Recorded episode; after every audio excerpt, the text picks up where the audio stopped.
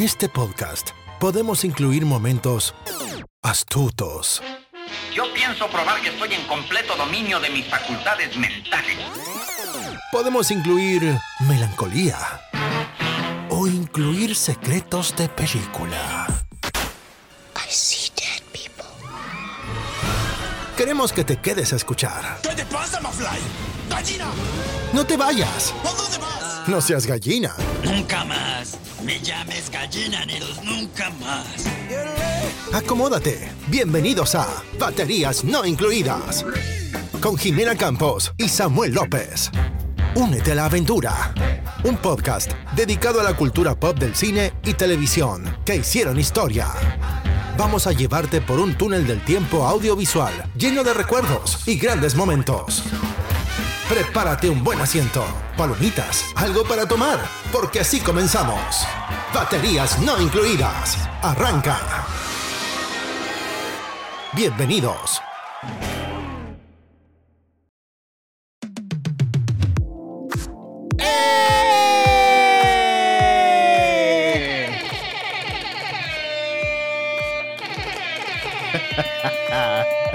Qué enérgica, Jime, qué enérgica. Bienvenidos a un episodio más de Charlas y Sorbos con Jime y Sam. Sammy, al episodio 72. ¿Cómo estás el día de 72, hoy? Jime. Ay, pues contento, Jime, contento de estar aquí. Este, nos dimos la tarea la semana pasada de sacar un episodiazo en Titanic. Sí, caray. Vaya que nos ha costado sudor y sangre nos- grabarlo. It's been 84 years lo que nos tomó grabar ese sí. episodio, pero bueno, cumplimos. Cumplimos, se cumplió la- la- el anuncio, Sí, la investigación, la grabación, la edición. Gracias, Samuel. híjole, sí, sí, sí, sí nos tomó un tiempito, pero bueno. Pero hoy estamos Hoy. aquí listos con toda la actitud para comenzar un nuevo episodio de Charlas y Sorbos. Sammy, vamos a platicarle a nuestra querida audiencia qué hemos estado haciendo, además obviamente de estar editando y investigando sobre Titanic. Sí, sí, sí, Jime. ¿Qué hemos estado haciendo estos días? Comenzando primeramente con un viaje que nos aventamos el pasado fin de semana a Ah, la ¿cómo ciudad no? de Kansas City, Missouri.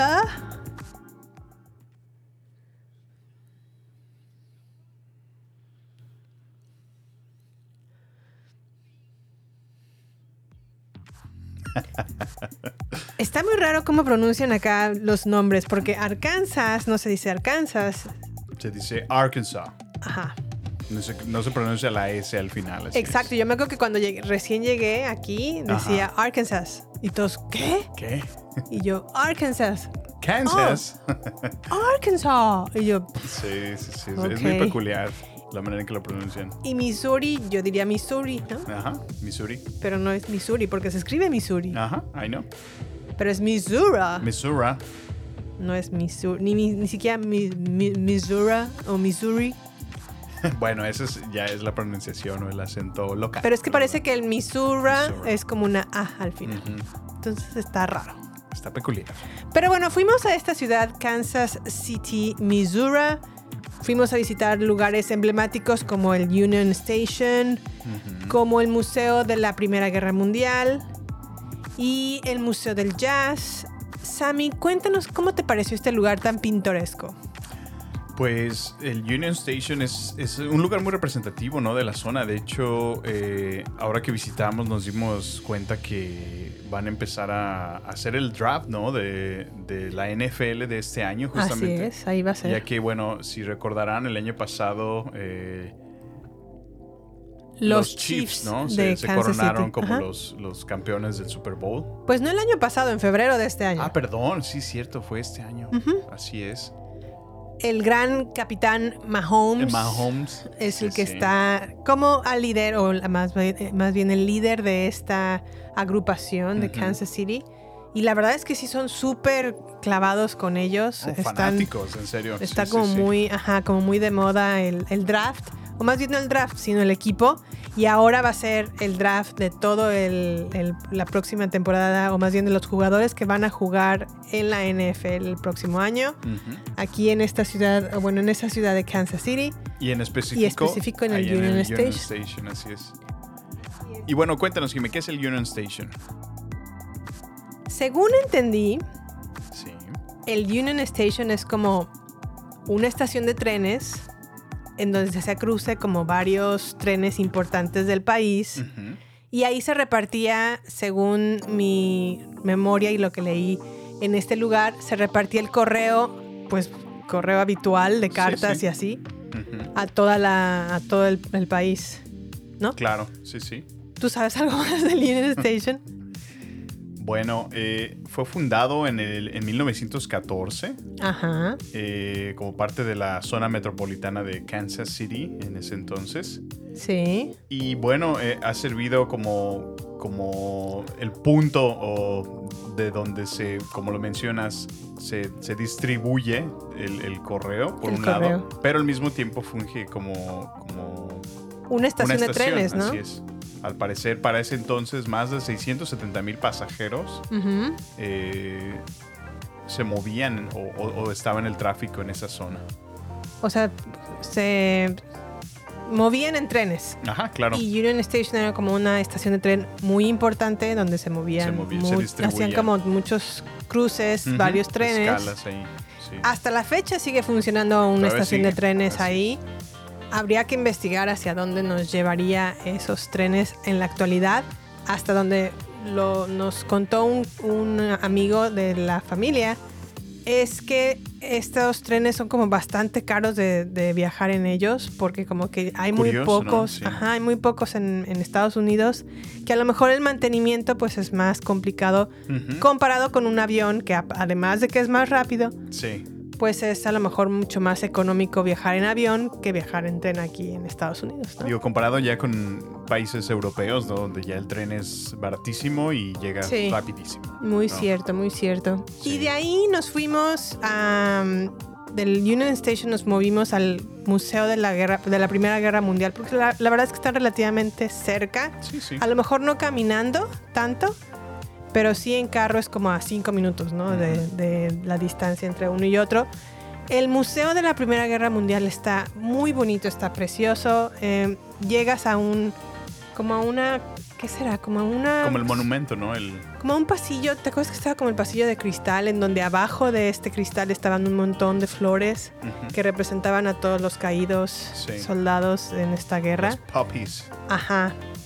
Y este, y bueno, un- una vez que pues, pasas por ese pasillo, ya llegas como al museo principal. Empieza o te meten como a una grabación o una sala oscura con una grabación explicándote qué fue lo que provocó esta Primera Guerra Mundial. Claro, y es que, bueno, cabe, cabe destacar que no solamente es un museo, sino es un memorial. O sea, eh, hace homenaje a todos aquellos caídos durante la, la Primera Guerra. Sí.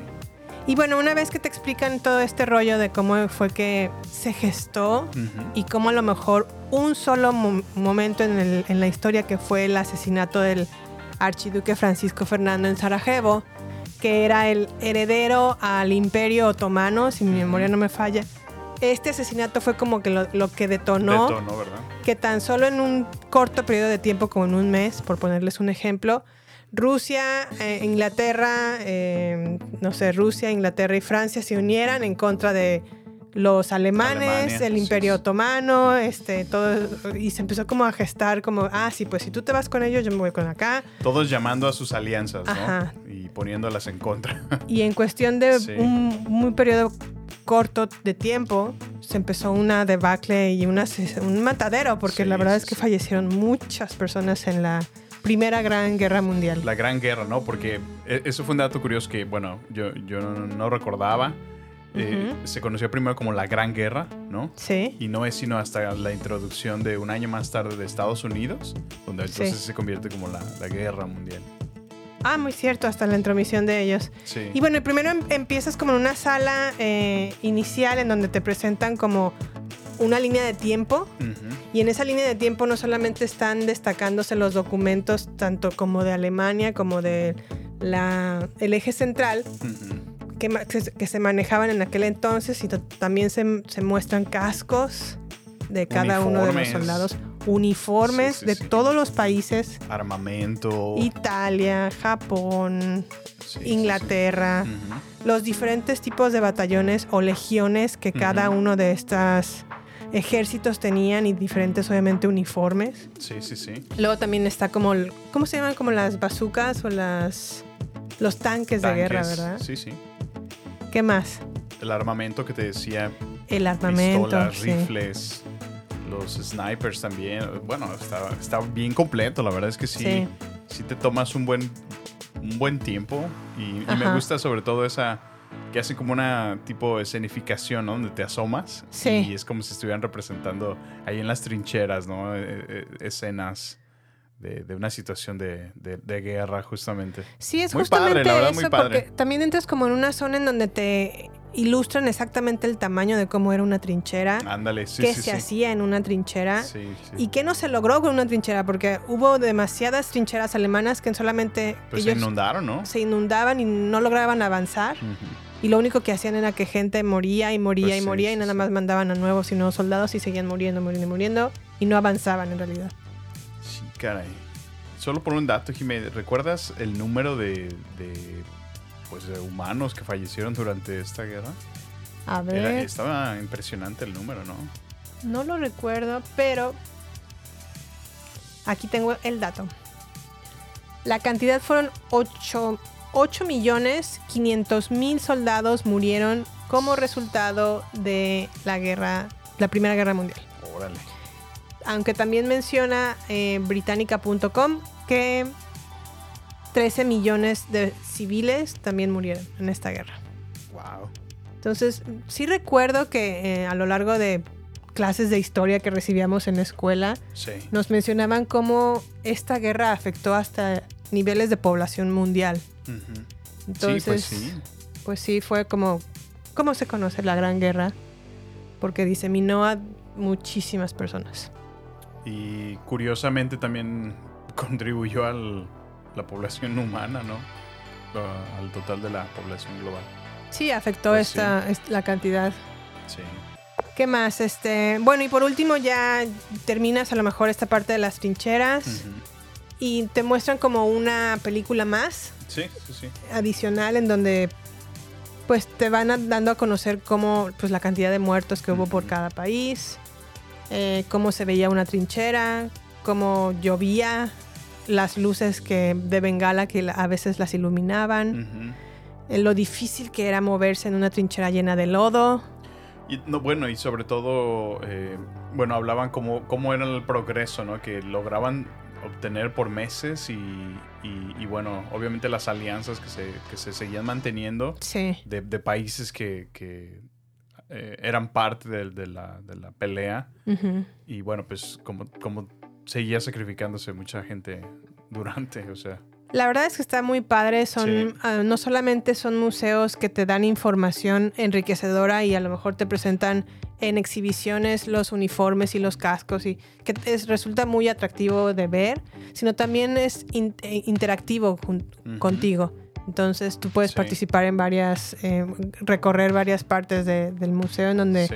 puedes ver cómo en vida real pues se, se dieron las cosas como por ejemplo en una trinchera. Una de las cosas que a mí me destacó mucho Jime y me, me traje es, es como... Tienen muchísimos pósters de la propaganda que se utilizaba en aquellos entonces, ¿recuerdas? Eh, Sí. Dibujos muy bonitos, la Muy verdad. bonitos, la verdad. Este, Y a lo mejor hasta en esta fecha serían muy inapropiados, ¿no crees? Pues sí, sí, de alguna manera crudos, muy fríos, pero bueno, pues que esperabas Jimena la guerra, ¿no? Entonces, hay algunas escenas donde se ve como, pues el padre, bueno, la madre y, y su hijo, ¿no? Que están como en una tumba y sí se ve bastante creepy.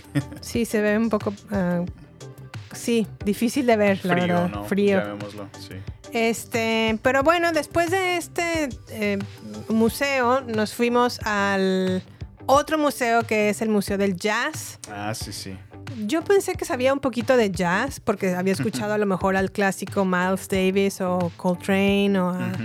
Ella Fitzgerald, pero la verdad es que no. Te diste cuenta que no. No sé nada de... Yo estoy igual, sí. de sí, sí. jazz como yo según creía, pero también al mismo tiempo cuando recorría este museo me acordé de la película de Whiplash, Ah, ándale, sí, sí, sí. porque a lo mejor, bueno, obviamente van, vamos recorriendo distintos instrumentos que forman parte de esta música, como la trompeta, como el, el, el bajo, o contrabajo, no recuerdo si era el bajo o contrabajo.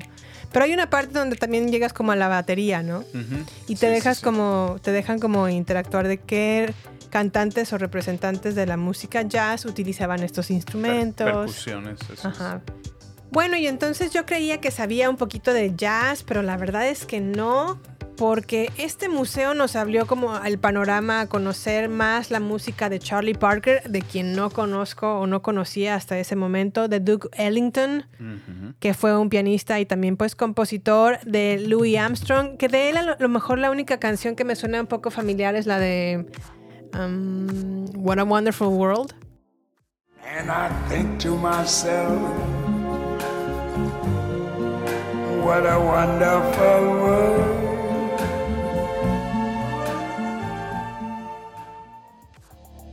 Y también pues nos habla de Ella Fitzgerald, que a ella sí la conozco un poquito más, que pues fue como también muy emblemática de este movimiento. Sí, sí, sí. Y la verdad es que también pues fue a lo mejor el museo de jazz es un poquito más corto, el recorrido, pero la verdad es que es, es- es igual de en- enriquecedor, ¿no crees a mí? Por supuesto, sí. ¿Qué más? Interactivo. Eh, ¿Qué más hicimos, Jimé? Algo que me llamó mucho la atención y no sé si tú te percataste, Sammy, a lo mejor no porque te tocaba manejar. la cantidad de gente en la calle.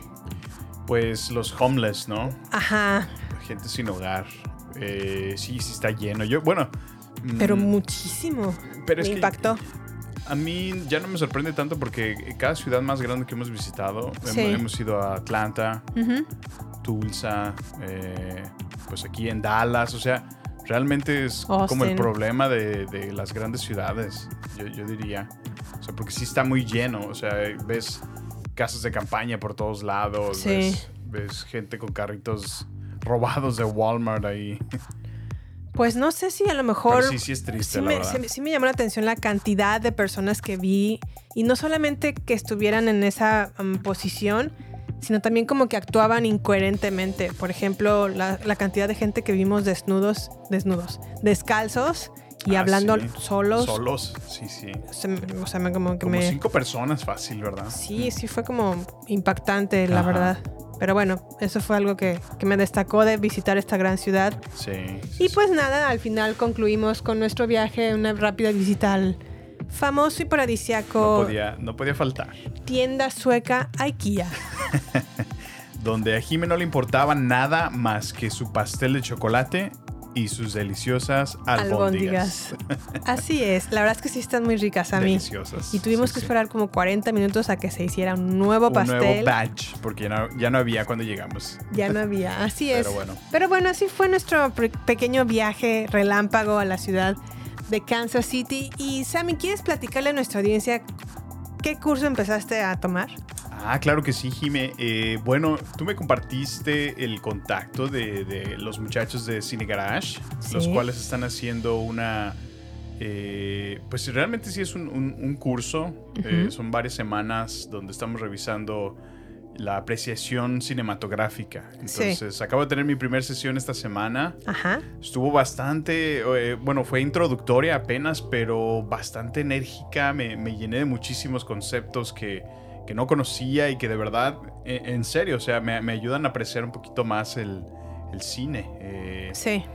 Cosas que yo daba a lo mejor por hecho que, que las cámaras, que lo- o sea, lo, lo veía demasiado técnico. Digo, Sí. y, y yo soy técnico, ¿no? Me gusta muchísimo la tecnología en muchas cosas pero como que no, no, no me daba cuenta, o sea, la capacidad y la información que yo puedo obtener simplemente como, como estén posicionando la cámara, o sea, no, no es lo mismo una toma aérea que una toma abierta, una toma que te hace un close-up, o sea, te dan tanta información solamente con hacer eso Sí. y no me había percatado de eso, entonces... que es una, una forma de expresarte también. Así es, sí, Por medio sí. del lenguaje de o sea, tomas.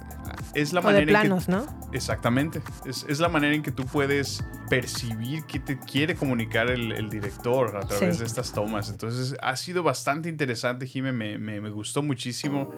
Eh, sin duda voy a continuar eh, analizándolo, haciendo mi tarea, porque me dejaron mi tarea. Entonces, eh, muy padre. O sea, espero de verdad que, me ayude y, pueda contribuir una mejor opinión que, que ustedes merecen, ¿verdad? Muy bien, me parece muy bien, Sammy. Me parece también es, eh, creo que el ser parte de la comunidad Cine Garage no solamente nos ha dado la oportunidad de ampliar nuestros conocimientos en el cine, sino que también ponerlos a prueba, ¿no? Al momento de que eh, Claro. efectivamente sí nos sentemos en un cine a analizar Sí. cómo es que se presenta una película, cómo es lo que el director nos quiere decir a través de ella. También a lo mejor romper con ciertos creencias o paradigmas preconcebidas que teníamos a lo mejor de una película o del cine, como el creer a lo mejor que el fanservice debe de ser como un medio Claro. de fo- forzoso para los directores de presentarnos para que nosotros como audiencia estemos contentos con el producto que él nos entrega Sí. y no debería de realmente de ser así, sino dejar que también el director, pues él sea el- cuente con la libertad de expresarse como él Como lo desee, ¿no? Y, y fíjate qué, qué buen punto traes, Jimmy, porque es una de las cosas que me, que me llevé en, en- en este primer, en, en esta primera sesión, que lejos Sí. de, de- del, del estar pensando en de, ay, si esta película es buena o no, o sea, eso es algo que me invitaron a pensar, a, a llevarme, de, deja de estar pensando de esa manera, o sea, aléjate o sacúdete la mentalidad de, Sí. de estar filtrando cada película si es buena o no. Más bien enfócate en qué te quisieron contar en esta película. ¿Cuál fue la enseñanza detrás de esta película? Eh, ya que es, puede ser mucho más enriquecedor el, el analizar una perspectiva contada a través de la pantalla Sí. y lejos de estar, como te digo, o sea, solamente, ah, fue buena por esto, fue mala por esto, o sea, Ajá. es el, eh, es el sacar tu- tu- tus ideas preconcebidas de, de lo que tú consideras bueno o Sí. malo, porque no necesariamente es así, o sea, entonces eso me está invitando al quitarme esas ideas preconcebidas que tengo Sí. y, y analizar más el, el cine desde, desde un punto de vista diferente. Qué bueno, o sea, a mí me da mucho gusto que tomes este curso. Va a durar un aproximado como de ocho sesiones, seis sesiones, si mi memoria no me falla. Ya les contaremos al final ¿Cómo va? qué, qué concluimos de este curso. Pero por otro lado, yo les quiero platicar que concluí un curso de meditación o mindfulness Ah, para sí, sí. La verdad es que la meditación es algo que vengo como tratando de implantar o, o practicar constantemente en mi vida. Y empiezo a lo mejor un tiempo y luego ya lo dejo y otra vez otro tiempo y luego lo, lo vuelvo a dejar y así. Esta vez me enfoqué en un curso que tomé en una aplicación y dije, tengo que terminar estos 30 días de meditación. Sí, sí, sí. Y esta es la primera vez en todo el tiempo que he tratado de meditar, esta es la primera vez que en verdad siento la necesidad como si fuera agua de meditar. de meditar. Órale. Nunca Sí, sí. antes me había pasado este sentir y ahora creo que lo siento ajá, como, como si necesitara tomar agua. Órale. Y que cada vez que no lo hago, que a lo mejor no dejo de pasar más que máximo un día, lo retomo inmediatamente porque me ha resultado muy tranquilizado, como que me han tranquilizado mucho en Sí, muchos sentidos, pero sobre todo Has visto los beneficios, ¿no? He visto los beneficios y me he hecho más consciente de la cantidad de pensamientos que pasan por nuestra cabeza a todo momento, Es increíble, Jiménez. O sea, pero Eh, cantidad yo, yo lo he intentado. Digo, no he sido a lo mejor tan disciplinado como, como ahora lo has logrado tú, y que, que la verdad te lo aplaudo. O sea, es, es, es muy difícil poder mantener tu concentración o, o- o ma- vaya, va- es el otro lado realmente. Es, es mantener tu mente tranquila, callada. Es, es, es realmente muy difícil. Sí, es muy difícil. Es una de las cosas que te invita a la meditación, ¿no? de sentarte y a veces enfocarte en tu respiración, enfocarte en un mantra, enfocarte lo, lo que tú quieras llamarlo. Sí, Pero el apagar tu mente por unos minutos, porque a veces es eso, o sea, si, si tratas de meditar por 5 minutos, 10 minutos, luego, Sí. luego tu mente, ¿qué, qué debo de estar haciendo ahorita? Y, y- y se empie- y te empiezas a acordar de, ah, que ya no, no he hecho, no he sacado la basura que Jimmy me dijo, ¿no? sí. O sea, así está la mente, solo pensando, pensando, pensando. Y es muy difícil apagar esa voz. Es muy difícil apagar esa voz, la verdad es que sí. Em, creo que algo que me ha ayudado con la meditación es a concentrarte. Y con ello me refiero a cuando estás meditando te concentras en tu respiración o te concentras a lo mejor en un punto o en un mantra. Todo eso está muy bien siempre y cuando estés concentrado o, o busques hacer el mayor, la mayor cantidad de tiempo concentrado en ese punto Muy cierto. para sí. que en verdad puedas despejar la cantidad de pensamientos que tenemos a cada momento Y eso yo creo que es lo más difícil de la meditación, no pensar o estar concentrados en tu respiración, en cómo te sientes estando sentado en un lugar, cómo te haces consciente de que estás en, en el aquí y en el ahora, en, este, en un espacio y en un tiempo, sin acordarte de cosas del pasado o cosas del futuro. Así es. Porque también visualizar es otro tipo de meditación, otro tipo de, de terapias o de prácticas.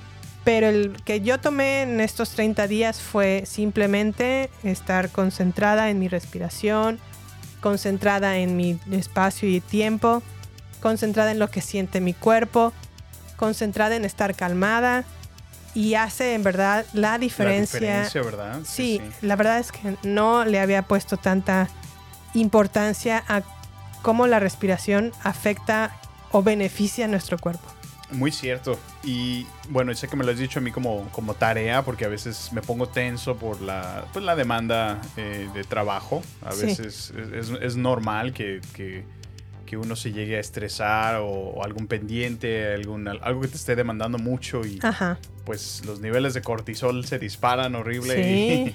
y, y uno anda súper tenso. Entonces algo tan simple como respirar, Jiménez. Sí. Ujú. Y, y ese es justo el, el tema que estás mencionando, el hacerte consciente de eso es, es Sí. difícil, es Es difícil. Pero he tratado de practicarlo, o sea, es muy cierto, o sea, solamente con estar respirando profundo, Ujú. hiperventilas tu cerebro y te trae como un, un relajante natural. Así es. Tu mente se, se, pues se aliviana, la verdad. La verdad es que es mejor no lo pudiste haber dicho, Samuel. Se aliviana, Se se aliviana. alivia. Y yo les recomiendo, por favor, que si tienen a su alcance prácticas de meditación, Sí. lo tomen, porque en verdad es transformador. Así que, muchachos, namaste. Namaste. Bueno, ok, Sammy, cuéntanos qué has estado leyendo en esta semani- semanuki. Pues fíjate que esta semana, Jime, me topé con un, un, un super artículo en la revista The Wired eh, que justamente están hablando de, de cómo Taiwán es, es prácticamente un paraíso de, de los chips Ok. y el productor de semiconductores a nivel mundial. Y bueno, este tema la verdad me, me- me interesa muchísimo. Yo siempre estoy tratando de conectarme con temas de, de tecnología. Pero bueno, me, me- me denotó muchísimo y yo no tenía ni idea. Digo, sé que es conocido, ¿no? Que los orientales eh, de alguna manera se, se encargan de dominar la tecnología, ¿no? Es, es Sí. Pero nunca me imaginé a, a- a el qué clásico escala, Made in ¿no? Taiwan Ajá, que, vemos en cada aparato, Sí, ¿no? ábranle, eh, denle, denle, en su madre a su calculadora, ábranla y se van a dar cuenta que dice Made in Taiwan. En Taiwán, mi reloj en Taiwán, mi iPhone en Taiwán, mi todo en, en Taiwán. Todo en Taiwán. Ok, ¿qué más dice el artículo? Todo, todo se da en una pequeña ciudad en Taipei. Ajá, Es un, es un pa- parque industrial donde su CEO llamado Mark Liu se está encargando de prácticamente crear un, un cielo, Jime, de, de semiconductores. Y bueno, estos semiconductores prácticamente son utilizados en todos los dispositivos modernos electrónicos, desde computadoras, eh, iPads, GPS, iPhones. iPads, iPhone, principalmente iPhones, iPads, porque es uno de los principales clientes de esta compañía. Ok, Esta compañía se llama, por sus siglas en inglés, es, es la compañía de manufactura de semiconductores de Taiwán, la TSMC. ok. Y pues solo para que te des una idea cómo dominan su mercado, tienen prácticamente un 92% de todos los chips a nivel mundial, Jimmy. Ellos se encargan de ¿Cuánto, perdón? ¿42? El 92%. oh, 92, híjole. O sea, ellos trabajando, digamos, tras bambalinas, Sí, tras escenario, porque ellos venden los chips y Apple prácticamente se encarga de, pulirlos, hacerlos bonitos, eh, que esté perfectamente bien diseñado. De esta cantidad de aplicaciones, solo para que te des una idea, eh, todo lo que son los controles de bombas nucleares, de aviones, de submarinos, de misiles, todos estos chips prácticamente vienen de esta fábrica. Entonces, tienen un monopolio que está completa y absolutamente... El mundo depende ahora de ellos. O sea, y no, no, no se dan cuenta porque pues cada uno pues sí, sí les vende, como te decía, cada uno de estos dispositivos chips y ya solamente el nuevo proveedor Nvidia, Apple, Samsung, les pone su nombre, los hace bonitos, Sí. los, lo hace- los hacen parte de sus circuitos y, y siguen vendiendo. Pero la cosa de esto es que, recordarás, Taiwán se independizó de, de China. Entonces, Sí. China quiere su mordida, quiere, pues por- porque ven que prácticamente están dominando el mundo en los semiconductores. Entonces, imagínate, si ellos dejan de producir, eh, prácticamente todos los iPhones, iPads, pues dejan de funcionar porque dependemos de ellos básicamente a nivel mundial. Entonces me llama muchísimo la atención cómo cuestiones políticas se están empezando a mover hacia ese lado porque quieren tomar el control Sí. de, de esta ciudad, de esta compañía en específico. Pero muy curioso porque este CEO tiene la creencia de que realmente está haciendo algo bueno, contribuye, inclu- inclusive le- les pide a todos sus científicos que, que crean en Dios, porque ellos realmente creen y están... eh, ellos están convencidos de que todo lo que están haciendo es, bueno, Dios creó la materia, ellos pueden analizar y modificar la materia a su gusto. O sea, de alguna manera es... Pues como- esa es una es realidad. su don, es su. Es, es la manera en que ellos están contribuyendo a la humanidad. Entonces, o sea, ellos solamente esperan que tenga una solución pacífica a todo esto y que, pues porque siguen recibiendo amenazas, ¿no? Entonces, imagínate, a mí, a mí solamente lo que me, me sacude es, es cómo sigue avanzando la tecnología y... Pero al mismo tiempo, recordarás lo que pasó en COVID. Se detuvo todo, toda la producción y ya. No había chips, por ende no había PlayStations, no había computadoras. O sea, toda la demanda y, y se, se detiene literal todo, Jim. Entonces imagínate qué implicaciones podría tener si mataran a una gallina de oro como lo es esta compañía. Entonces, algo para meditar y, Algo para meditar. y platicarlo. Pero bueno, cuéntanos, Jimé, ¿tú, tú qué has visto? ¿Tú qué, qué te has informado? ¿Qué estás estudiando estas semanas? ¿Qué he estado leyendo más bien? Estoy leyendo un libro que se llama The Daily Stoic, que Ajá. es eh, del autor Ryan Holiday. Em, es más que nada un devocional en donde cada día, por todos los días del año, te presenta como una lección estoica de vida, ¿no? Ok. Entonces ¿Y qué es el comienzas... estoicismo, Jimé? Perdón mi ignorancia. Bueno, el estoicismo es una filosofía o concepción filosófica o ética de griega, si mi memoria no me falla, Sí. en donde una persona llamada Zenón de Sitio perdió todas sus eh, pertenencias en un ah, barco que eh, naufragó Ok. y al encontrarse sin nada que, que tener o que poseer, El minimalismo, vaya. volvió a comenzar desde cero porque lo perdió completamente todo Órale. en este, en este viaje. Y empezó él como a nutrirse de otros filósofos de aquella época Ujú. en, una, en un lugar que se llamaba como, como cuando estás en un palacio y estás, están las escalinatas antes de Ujú. subir a un edificio, Sí. se le llamaba o se le conocía como la estoa. Oh, Y él lo que hizo una vez que adquirió todos estos, estos conocimientos de filosofía fue repartirlos o am, enseñarles a las demás personas. Ahí en las escalinatas. En esas escalinatas o Ah, por en eso esa estoa. el Y por, por- por eso viene esa palabra. Pero bueno, es básicamente una concepción ética en lo cual enseñ- te enseña que el bien no está en los objetos externos, en lo material, Sino el bien está en la sabiduría, en adquirir sabidurías, en dominarte a ti mismo, dominar tu alma, dominar tus deseos o placeres y todo esto. Y también Órale. pues te permite como que liberarte de pasiones o deseos que puedan perturbar tu vida. A grandes rasgos, ¿no? Es como Pues un, un autocontrol, un dominio propio. un llamado al dominio propio, un llamado a lo mejor a que identifiques estas emociones, a que las reconozcas, que no las, no las mm, niegues su existencia, ¿Juzgues? no las juzgues, sino est- están ahí, pero también que te controles y sobre todo que aprendas a, a dejar de lado lo, lo que no puedes controlar, que son muchas cosas externas a ti, pero sí, lo sí. que sí puedes controlar es tu persona, tus sentimientos, tus emociones, tus pensamientos.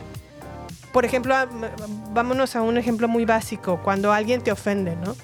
Ahora que todo el mundo se hace el ofendido constantemente por todo, Sí, sí, sí. bueno, pues el estoicismo te habla de cómo no tomes, que que en ti está el tomar o no esa ofensa como un regalo, Sí, por sí, ponerlo sí. a grandes rasgos.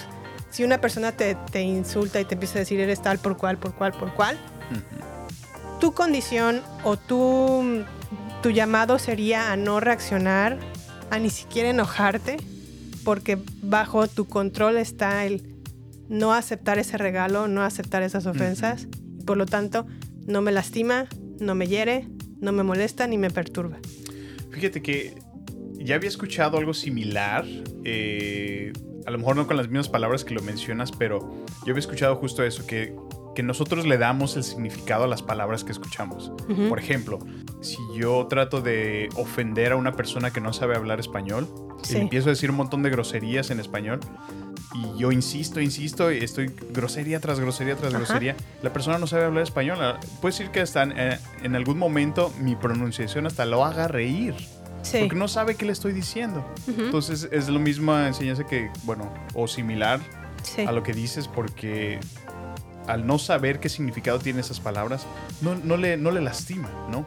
No, no- Claro. no lo siente. Entonces nosotros le estamos dando ese valor a lo que nos dicen a, a través de, de, de que nos hablen feo, ¿no? Sí, sí, la verdad es que oh, llegar a ese punto en donde una persona te diga un insulto y que para ti sea como si te dijeran más, menos, división, multiplicación, suma, resta, y que no te afecta en lo absoluto, es un control mental pues ya muy, muy, muy grande, pero creo que también es muy necesario para estos tiempos. Sí, claro, o sea, tener esa templanza de no- Exacto. ni siquiera reaccionar, pues De hecho, justamente el estoicismo habla sobre el seguir estas cuatro virtudes, o la- lo que ellos conocen, lo hablan como las cuatro virtudes cardinales, que son la sabiduría, que es, pues bueno, adquirir conocimiento y, y a- a ir al recurrir a los grandes filósofos para adquirir esta filosofía, o esta sabiduría, perdón. Eh, la templanza, que pues es, es básicamente el controlarte, el, el autodominarte, dominar no solamente eh, tus enojos, sino también tus pasiones, tus placeres, porque o también... pensamientos, ¿no? Que hablábamos. Exactamente, pensamientos. También habla acerca de la, la- además de la templanza, sobre el coraje, porque no solamente hay que, es necesario ser ah, valiente para decir lo que a lo, a lo mejor se necesita decir, o ser valiente para callar Claro, sí, sí. y guardar silencio y no decir nada. La última virtud que habla el estoicismo es la justicia, Justicia. porque también habla como de... Hay- lo que es justo. hacer lo que es justo, que no solamente el que hace justicia es justo, sino el que también, más bien que el- no solamente el que hace justicia es justo, sino el que también el que no la hace puede llegar a ser injusto, ¿no? Entonces, no sé, habla de estos tipos de virtudes y cómo alcanzar estos eh, momentos o estados. Y pues Órale. bueno, es un devocional que a lo mejor se está tomando diariamente. Yo lo Sí. estoy como volviendo a releer, ya lo había terminado, pero lo estoy releyendo, como ahora sí capturar toda la información en mi mente y, Órale. y poderles explicar. Jime, mejor. Jime Estoica 2023. Pues no sé, no, no, no sé si a lo mejor, eh, pero ahorita estoy clavada en esa parte de la Sí. filosofía. Órale. Seguramente voy a investigar Bastante más de otros, otros filósofos, ¿no? ¿Qué más a mí? No, pues yo creo que nos toca saltarnos a ver qué hemos estado viendo en el streaming, ahora Ah, que sí. está muy popular. Bueno, a ver, Jime, cuéntame un poquito. ¿Qué, ¿De qué te he estado insistiendo en los últimos tres años que veamos y no me habías hecho caso? Tres años como trece llevas, ¿no? pues bueno, eh, no sé si les he platicado que ya no vemos a lo mejor la cantidad de programas o cantidad de películas o cantidad de, sí, como de programación en televisión como a lo mejor solíamos hacerlo el año pasado. Y esta ocasión creo que estamos como buscando escoger lo mejor de cada plataforma de streaming y sacarle provecho a... a Filtrarlo un poquito, ¿no? filtrarlo un poquito y decir, ok, vamos a sacar lo mejor de un show, lo mejor de una cadena, lo mejor de un una plataforma de streaming. Y en esta ocasión tocó el turno para Paramount Plus. Y es, una, es un programa, una serie de, de episodios que Samuel me venía insistiendo, ve por favor Avatar, el último maestro del aire. Y yo, ¿cuál? Avatar, el último maestro del aire. Y yo, ah, sí, la película que sacó M. Night Shyamalan o Shyamalan. Y yo ¡No! ¡Esa es una Es basura! una porquería. Y yo, ay, pero que no salió una de, de esa, eh, de esa temática. No, no, no, esa no. La caricatura de Nickelodeon.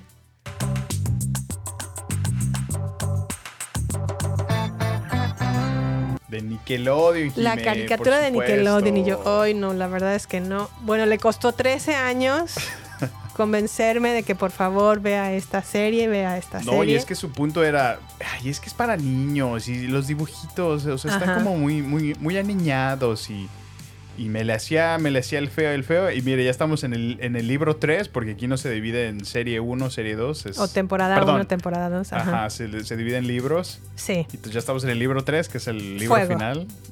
¿Y qué tal, Jimé? ¿Qué tal? La verdad es que sí, me ha Te encanta. encantado. Me, encu- me encanta su introducción que dice más o menos así. Agua. Tierra. Fuego. Aire. Mi abuela solía contarme historias de tiempos antiguos. Aquellos tiempos de paz en que el avatar mantenía el equilibrio entre las tribus agua, el reino tierra, la nación del fuego y los nómades aire. Pero todo cambió cuando la nación del fuego atacó. Solo el avatar es capaz de dominar los cuatro elementos. Solo él puede detener a los despiadados maestros fuego. Pero cuando el mundo más lo necesitaba, desapareció. Han pasado 100 años y la Nación del Fuego está alcanzando la victoria en esta guerra. Hace dos años, mi padre, junto con los hombres de mi tribu, decidieron unirse al Reino Tierra para luchar juntos en contra de la Nación del Fuego, dejándonos a mi hermano y a mí a cargo del cuidado de nuestra tribu. Algunos creen que el avatar nunca más volvió a nacer entre los nómades aire y que el ciclo se ha roto. Pero yo no he perdido la esperanza. Todavía creo que de alguna manera el avatar regresará para salvar al mundo. Avatar, el último maestro aire. Ah, ya ves. el último maestro del aire. Aire, fuego, tierra. Mi abuela solía contarme historias. Bueno, Ay, bueno, Jimé. ¿Y qué la tal, verdad es que sí, nuevamente Samuel. ¿Qué tal, qué- qué tal las enseñanzas? Son como parábolas, ¿no? Como fábulas. Gracias por, por, por presentarme esta serie. Nuevamente, no Ay, te a veces- equivocaste. A veces, eres cabezona, eres un poquito terca, pero bueno, era por tu bien. ¿A Sí, poco la- no la has que no sé si, no sé si es porque am, compaginó con esta onda ahorita que traigo como de Estoica, meditación. Sí, sí. No, deja el estoicismo. Con la onda de, medita- de meditación y los chakras y todo esto. que no es que me esté volviendo Chakra. chakra, porque todavía la verdad es que no conozco de esos términos. Pero sí a lo mejor habla sobre la meditación que también hace. Ang en, Sí, sí. en El último maestro del aire. Es que si te fijas, tienen mucha temática que no necesariamente es solo de niños. O sea, Sí, es- hay- habla del maltrato animal, o sea, de muchísimas cuestiones políticas, diferencias de sociales, este, diferencias culturales. Sí. O sea, hay muchísimo, muchísima información. No, y además estos niños, porque se unen junto con Ang a que Ang se prepare, porque no solamente es necesario que Ang, siendo mm, Airbender o, o- ¿cómo se llama en español? Maestro aire. Maestro aire, no es suficiente con eso, sino que también necesita dominar los cuatro elementos Sí. y tiene que enseñarse y tiene que. Eh, adquirir cierto conocimiento y los acompañan estos niños y a lo largo de estos, este viaje que hacen para eh, o esta travesía para adquirir este conocimiento también son lecciones de vida Exacto. no solamente de Ang sino del resto de los de los ocupantes o de los tripulantes Del grupo. sí. van creciendo madurando van enfrentándose a situaciones que los hace eh, pues más más sabios más No, y les da fuertes lecciones a veces. Sí, Sí. la verdad es que creo que más allá de romper a lo mejor ciertos paradigmas para abrir su mente y ver este tipo de serie, porque sí, a lo mejor les puede suceder como a mí que me negaba a verla porque estaba de niños, porque eran Porque era una, una animación, caricatura, ¿no? Sí, porque sí. era una caricatura, pero una vez que dejan eso de lado y abren su mente, pueden en verdad adquirir eh, o ver esta serie que la verdad es muy enriquecedora y no solamente eso, si son niños que están entrando a la adolescencia o Sí. preadolescentes, creo que es una oportunidad magnífica para que en verdad gasten dinero y compren la serie y forcen así casi casi que al niño a ver este tipo de, de- de series. Y en el mejor de los casos, si yo fuera mamá, que no lo soy, pero si lo fuera y tuviera esa situación, Ahorita forzaría a mi hijo a ver esta serie y le diría en cada episodio que me diera a lo mejor un- una cuartilla Ándale, qué, bu- qué buena. o una media cuartilla de qué te dejó Qué este episodio, qué reflexión te deja este episodio, qué divertido. notaste.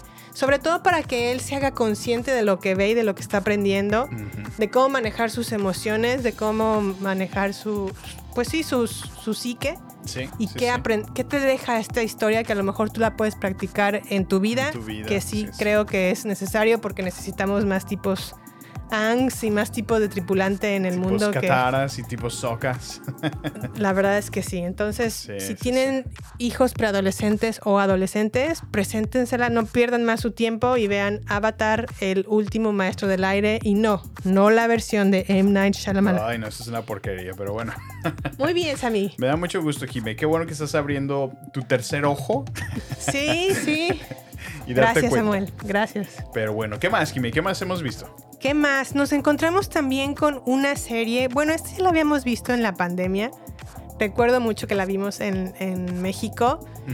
Y ahora tuvimos la oportunidad como de revisitarla porque es una serie limitada como de ocho episodios. Sí, no sí, queríamos sí. algo tan, tan demandante en una serie porque a lo mejor ver el Avatar, el último maestro del aire, la vemos a la hora de la comida y son eh, episodios 20 de media hora, de 20, No, de 20, 20 minutos. minutos. Y esta que est- estamos a punto de hablar, nos la volvimos a recapturar o la volvimos a rememorar en Hulu porque la encontramos ahí.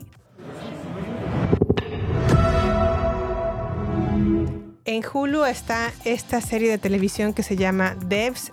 Es una serie limitada. Cuando vi el título dije, ¿Devs de evoluciones? No, yo, yo lo relacioné por developers. Pues sí, así es. Sí, es como developers, pero es algo mucho más profundo que eso. Sí. Devs cuenta la historia de una joven ingeniera informática que se llama Lily, que está investigando a la división de desarrollo secreto de su empleador, porque su empleador, Lily, Lily trabaja como para una empresa tipo Apple o tipo Google, de tecnología como ya muy, muy avanzada. Muy avanzado, sí, sí. Aquí la empresa se llama Amaya y está dedicada el nombre de Amaya a la hija de su, su Pues, director, fundador, del fundador, del creador, CEO. del Steve Jobs de, de la, de, la compañía. de la compañía o de a lo mejor, ah, ¿cómo se llama? De Microsoft. Ah, Satya.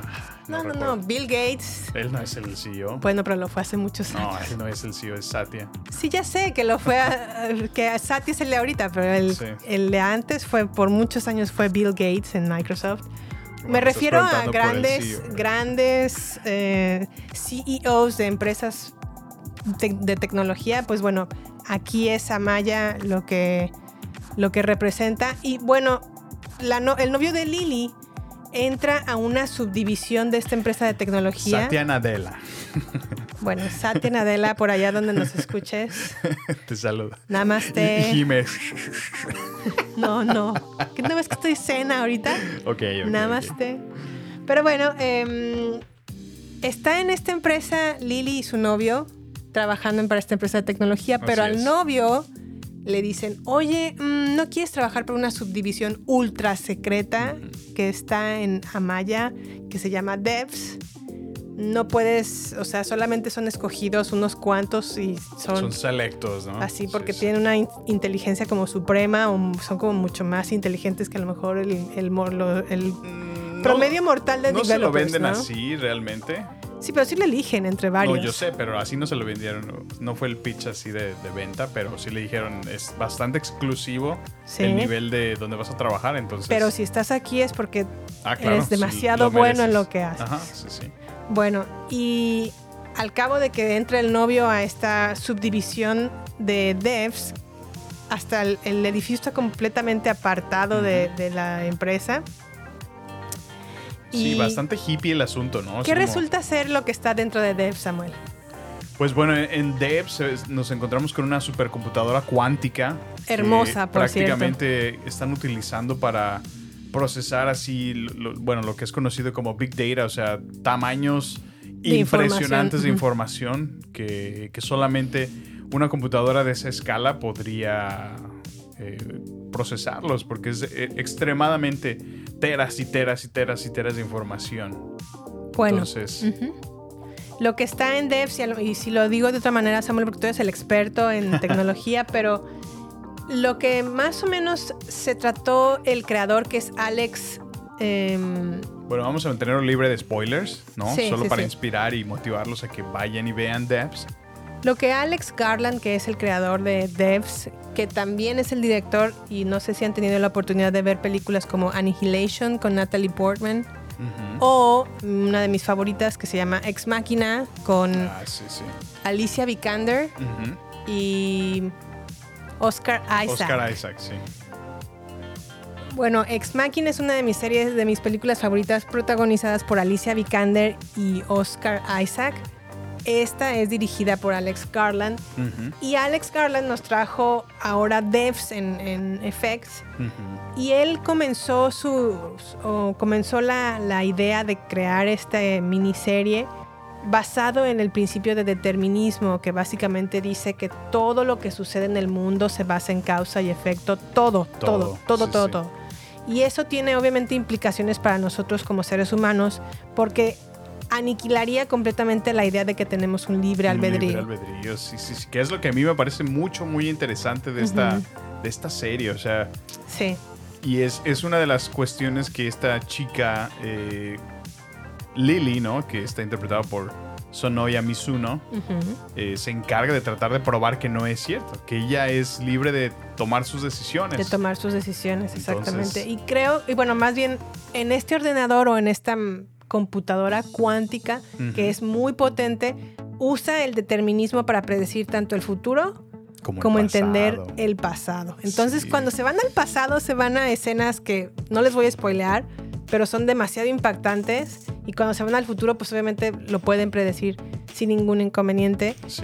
Y aquí lo que, lo que busca la, la serie es a lo mejor implantarnos o presentarnos una idea de qué pasaría si no tuviéramos ese libre albedrío y cómo a lo mejor se puede o no se puede, o, contamos o no contamos con ello, ¿no? Sí, la verdad es que sí, sí te implanta una idea, Jiménez. Sí. O sea, te hace el, el- el Inception, ¿no? En la cabeza de, Sí. oh, wow, o sea, imagínate de verdad que no, no sea capaz o que realmente todo lo que estoy haciendo, lo que hice estaba predispuesto, estaba, o sea, iba a pasar sin importar qué fuera lo que pensara o yo o no, o sea. Todo, que Iba a todo lo que, terminar lo que haciendo- tomaste Ajá, te, o sea, te trajo a un iba- punto, ya estaba escrito. así es, yo dije, órale, o sea, es algo que sí sacude tu mente y de verdad Sí. Porque es imposible, ¿no? Bueno, al menos para nuestra lógica, Sí. que eso suceda. O sea, yo. O sea, ¿tú sí crees que tenemos libre albedrío? Yo, yo creo, por supuesto, que tenemos libre albedrío. Yo también lo Sí. creo.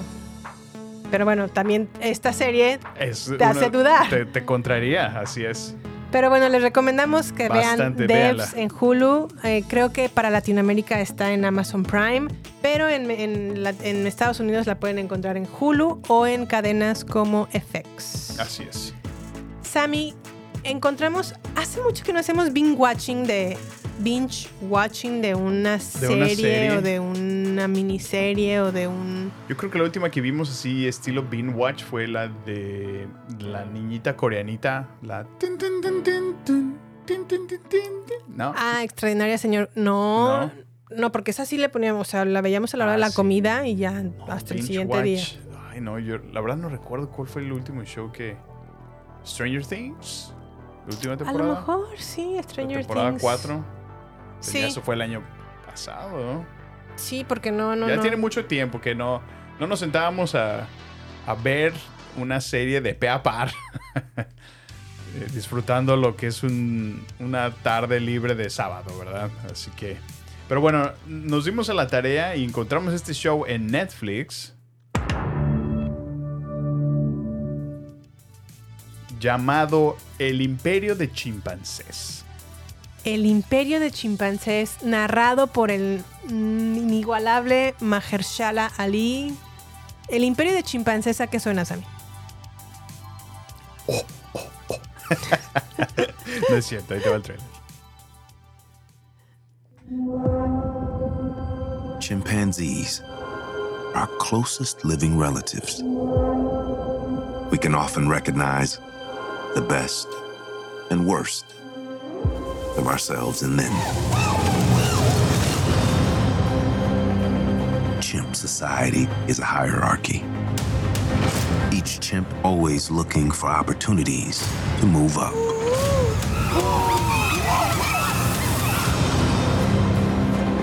Everyone is planning, persuading, plotting. When one chimp group meets another, there's no going back. War is coming. ¿Qué te pareció, Jime? El imperio de chimpancés. Pues bueno, nos topamos con esta miniserie de solamente cuatro episodios. Es un documental de Netflix. Eh, no sé por qué razón le di clic a- al cuando estaba browseando ahí el Netflix. Sí. Y la verdad es que nos picamos cañón. No, está padrísimo, en verdad. Cuéntanos a mí.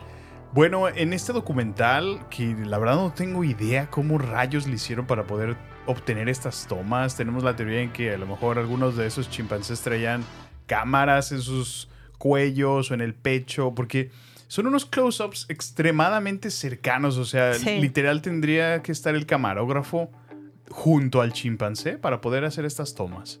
En realidad son increíbles. Esto se da en, en una zona, en una selva de, llamada Ngogo, En Gogo. ujú. en Uganda, ¿verdad, Jimé?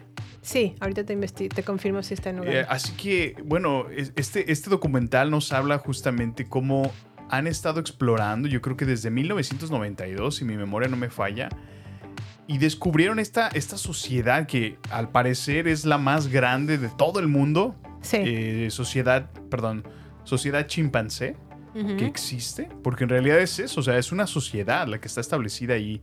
Sí. Y como en esta selva se da todas las condiciones para, para la vida, hay alimentación, hay, hay otros animales que pueden cazar, o sea, es, es, es completamente una, una familia. Creo que eh, hay dos grupos principales, los que residen ahí, los, los del área central y los del área oeste. Sí. Y estos grupos chimpancés pues prácticamente están como una sociedad completamente, donde hay líderes, donde hay un alfa que, que se encarga de dominarlos y, y todos los que están abajo, al menos los hombres, co- como cualquier eh, bien interesado y, y ambicioso hombre, están buscando cómo tumbar al líder y Sí. cómo, cómo establecerse ellos como los, los, los fregones. Entonces, A mí algo que me llamó mucho la atención de los chimpancés es que la manera en la que ellos se comunican es a través de expulgándose o, o de em, limpiándose sus cabellos, ¿no? sí, es como la manera social, ¿no? Es, La manera social. Así como, como- nosotros salimos a lo mejor a tomar un café o un té. a- entablar conversación es, Ajá. Bueno, ellos es la manera social. La manera en la que socializan es a través de expulgándose su cabello y viendo, quitando mugre de, de Ajá, ellos. sí, sí, Están limpiando, básicamente lo Sí, que hacen es limpiarse el uno al otro. Y cuando un chimpancé, a lo mejor que está creciendo y que está a lo mejor pasando por la adolescencia y está un poco como dudoso y nervioso. Pues no tiene un lugar aún, ¿no? En- Está como apenas agarrando su lugar en el mundo. Sí. Comienza a hacer estos primeros pasos que es acercársele a otro chimpancé y expulgándole el, el cabello, ¿no? Limpiándole Ajá, el sí, cabello. sí. Si este otro chimpancé le, Le corresponde. le corresponde limpiándole, en retrospectiva le limpia también el cabello a la persona, entonces como que lo acoge, ¿no? Como que Sí, lo es como la- bienvenido. es- eres bienvenido.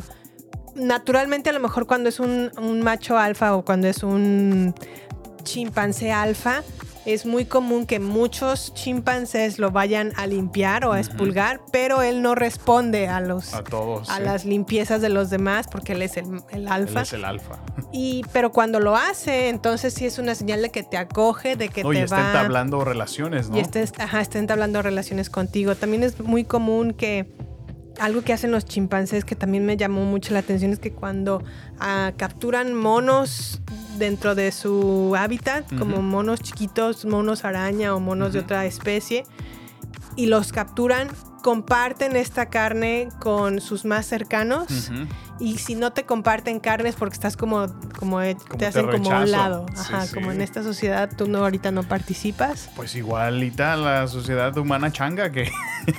Ajá, o sea, Así, o sea, es, es exactamente igual. es muy parecido, la verdad es, eh, nos, nos parecemos en muchas cosas, en Sí. muchas otras a lo mejor no nos parecemos, pero aquí lo que, lo que se, se me hizo interesante es que nos platican como un melodrama Ajá, así, así fue, un melodrama. en un episodio, en cuatro episodios de cómo viven los chimpancés y cómo están lu- luchando por, por ganar territorio. Ujú. Que a lo mejor yo hubiera pensado que siendo chimpancés o animales son más Estos unidos. serían amiguitos, ¿no? Todos serían ajá, amigos y no, la verdad es que buscan matarse unos a Unos otros a para ver quién gana territorio. Y, y- y defendiendo realmente, porque a pesar de que son la misma especie, pues Sí. defienden solo territorio. Entonces, No, y también podemos ver como el, el alfa chimpancé en una, en una mm, división, como en los chimpancés del oeste, busca la unión entre todos los chimpancés y el, a lo mejor el chimpancé alfa de la- de los, del centro busca él nada más hacer despliegues de poder Ajá. físico para, para que mantener el control. para mantener el control ajá, de todos los demás. Y en cuanto se ve que está como debilitado porque se lo, lo hirieron o Lo se lastimó, lastimaron. está su posición en juego Sí, así. sí, sí, de- inmediatamente. o te curas y te arreglas o pierdes tu posición como el alfa. Sí, o sea, y, y fíjate, uno de los facts o de los. Hechos. Uno de los hechos más que me sacudieron es que compartimos el 92% del ADN con ellos. Sí. Son los que están más cercanos Así es. a, a los humanos. Entonces, no solamente compartimos el mismo ADN, sino aparentemente la misma manera en que llevamos nuestras sociedades, porque es increíble ver, y bueno, tú hablaste ya de diferentes puntos desde, desde los machos adultos, pero Sí. también las, las hembras, ¿no? Cómo cuidan a sus niños, o sea, es igual. Sí. El, el- el detalle, como cada uno tiene su rol, como Exacto. madre, como hermana, ayudando con los, con los bebés, Con los chimpancés, o sea, en realidad ves perfectamente cómo cada quien conoce su lugar Sí. en esa pequeña sociedad que han hecho. Bueno, ni tan pequeña, porque creo que eran más de 120.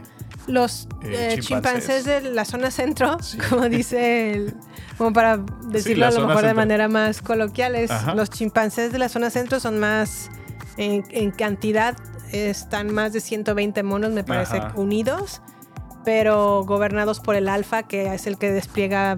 eh, El Jackson famoso. Ajá, no es este, Es sí es Ja- Jackson, sí es cierto, que despliega como actos de poder, ¿no? De fuerza. Sí, así es. Y los otros son menos, chimpancés los del oeste. 25, ¿no? Ajá, son menos en cantidad, pero son más unidos. Ajá, No pelean sí, sí. tanto, no, no hay despliegues de violencia, no hay... Sí, sí. Porque en estos despliegues de violencia también ponen nerviosa o, o estresan a, la- a las chimpancés mujeres. Porque si un chimpancé bebé se le cruza en el camino a un alfa en Lo un mata. despliegue de violencia, sea quien sea, lo mata. Sí, O sea, y eso obviamente la mamá, en su instinto maternal, pues lo que busca es protegerlo. claro, sí, sí. Entonces, la verdad está muy Buenísimo, interesante. Está, está eh, padrísimo este show.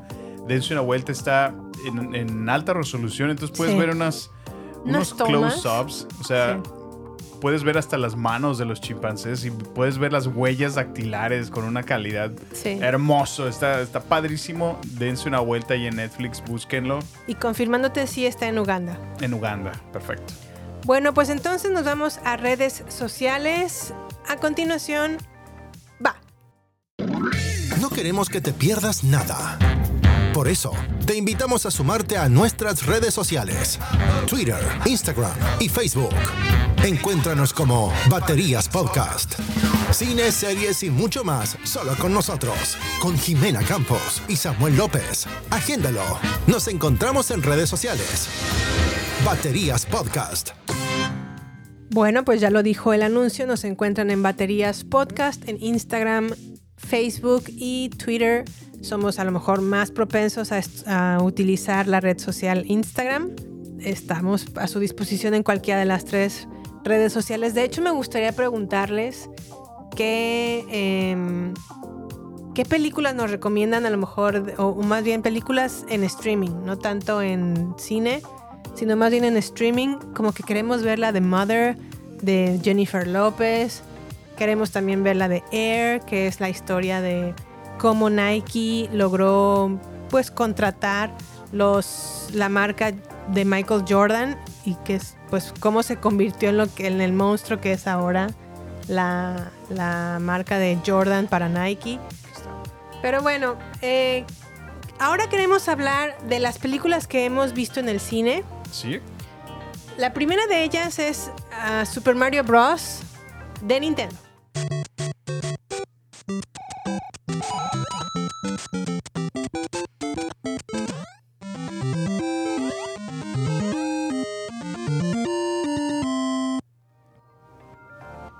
Bueno, y así lo escuchaste, Jimmy. Clásico sonido de Mario Bros. No podía faltar. Y cuando digo esto es porque justo Nintendo acaba de lanzar su primer película. O sea, puedes creer que Pues sí, no. 2023 y es su primer película de Nintendo, porque yo sé que había una representación asquerosa por allá que hicieron en los 90 de, de Super Mario. Entonces. ¿Qué te pasa? Es para el Oscar. la- No, no más, está, está horrible. Hay que volver a verla solo para que te des un quemón. Va. No tiene nada que ver. No tiene nada espectacular. No tiene nada espectacular y no es una película oficial de Nintendo. Entonces, Pues la verdad es que mi hermana hace un par de meses me había dicho, obviamente que la fue a ver al cine, me dijo, la historia pues está más o menos, pero a lo mejor a los niños sí les va a gustar. Bueno, yo dije, vamos a verla de todos como que modos. te desanimó, desalentó un poquito. No me desalentó porque de todos modos sabía que la iba a ver, Sí. pero la verdad es que a mí las películas de animación ya no son mi fuerte. Y vaya sorpresa me llevé Otra el vez, ¿ya ves? Super Mario Mira, Bros. Me la pasé toda la película riéndome. Sí, yo, yo te vi, estabas risa y risa y yo creo que tiene que contribuir porque realmente eres un fan de- Sí. del videojuego. O sea, Sí, sí. desde niña es imposible no dejar de reconocer todos los easter eggs que te van Y poniendo. los sonidos, ajá. Entonces es, es de las cosas que yo te veía que nada más estabas...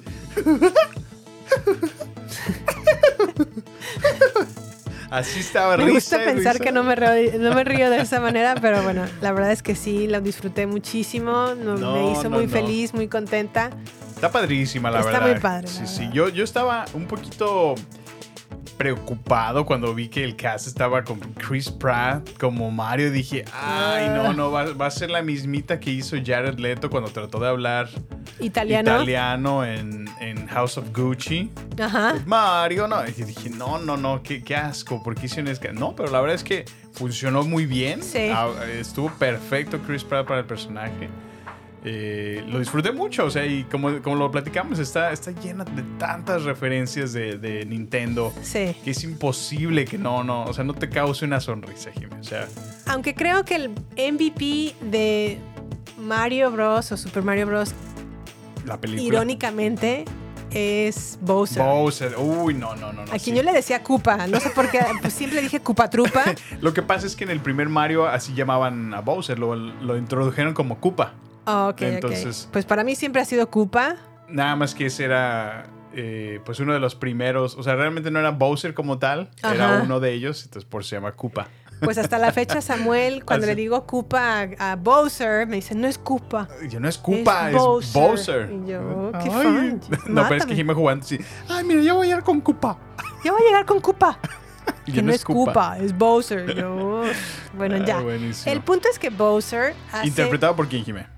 El magnífico, La leyenda. la leyenda, el talentoso de Jack Black. Sí, sí, sí, sí. ¿Qué sería de Bowser si no, hubiera sido es este que personaje? Para mí, él se lleva la película. Es, Sí, sí, él, sí, él el lleva la película. Sí, sí. Porque digo, tenemos a Anya Taylor Joy, que.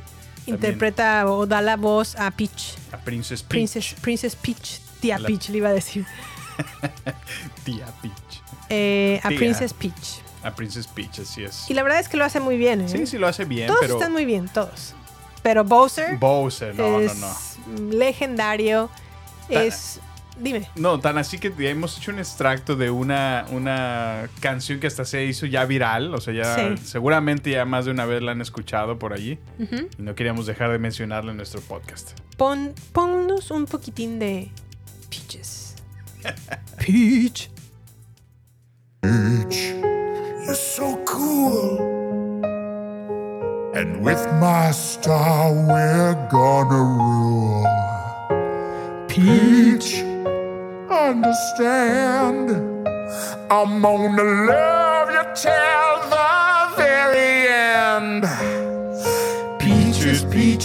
Peaches, peaches, peaches, peaches, peaches, peaches, peaches, peaches, peaches. I love you. Yeah. Peaches, peaches, peaches, peaches, peaches, peaches, peaches, peaches, peaches, peaches. I love you. Jimé, cuéntales cómo te llamé el otro día por teléfono. Me llamaste el otro día y me cantaste Peaches, Peaches, Peaches, Peaches, Peaches. I love you. Es que la verdad es que no, Oh, no oh. puedo decirte cómo, pero me, me encantó. La verdad es que disfruté muchísimo. Me causa mucha, mucha risa escucharlo. Sí, es Eh, genial. Es muy divertido. Es muy divertido verlo. Fue entonces el momento de la película, la, el MVP de la película El es epítome. Bowser es el- el- la, la diferencia. Sí, sí, sí. Y la verdad es que es muy divertido. Y ahora me da mucho gusto enterarme de que es una de las películas más taquilleras, la segunda creo después de Avengers Endgame en México, Fíjate. que recauda tanto dinero y que pues ahora es la No, pues segunda. es que el fandom allá de Nintendo es.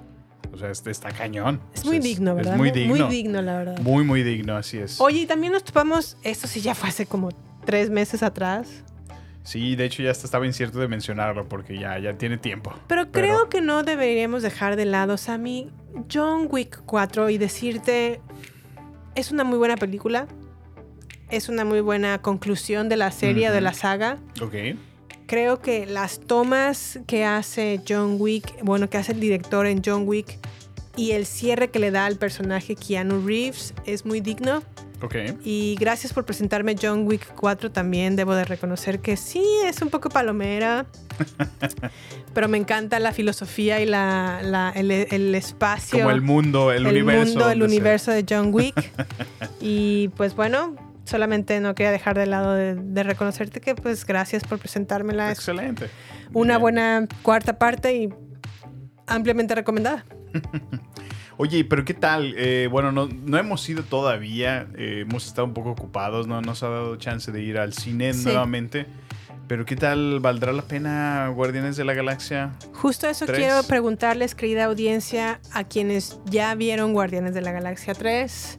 Manifiéstense. Manifiéstense, recomiéndenla o no la recomienden. Díganos, vayan o espérenla en Disney Plus porque no vale la pena gastar un boleto de cine en Guardianes de la Galaxia 3. O sí, sí vale la pena, vayan. Fíjate que yo he tenido eh, opiniones personales que familiares me han hecho llegar y Sí. ha gustado, fíjate, hasta ahorita. Ha gustado porque, ah, bueno, al menos me han hecho mención que toca temas justo del, del maltrato animal. A mí justo ¿Y qué por eso no he querido ir.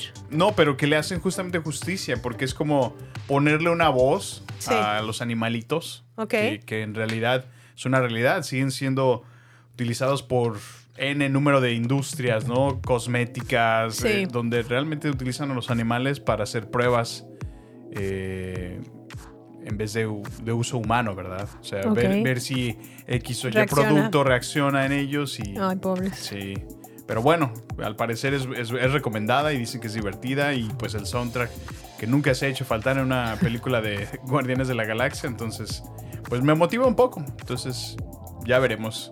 Yo digo que lo resultado. dejemos en nuestra audiencia. Si al menos, vamos a decir cinco personas nos la recomiendan en redes sociales, vamos. Vamos. Si no, pues pelucas, dijo la pluma.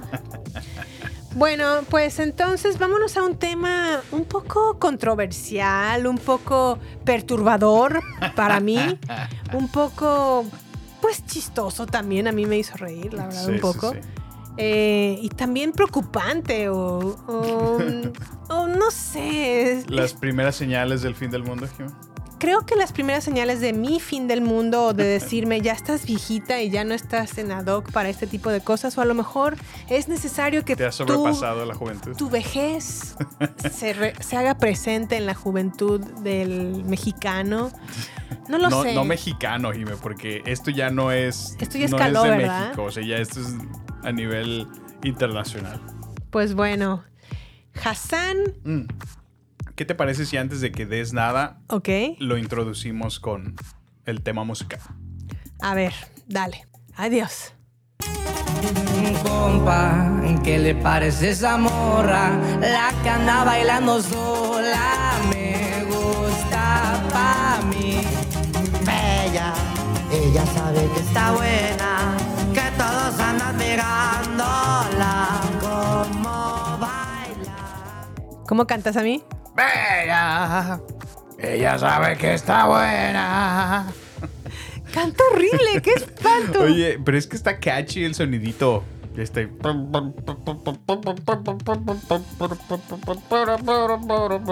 Bella.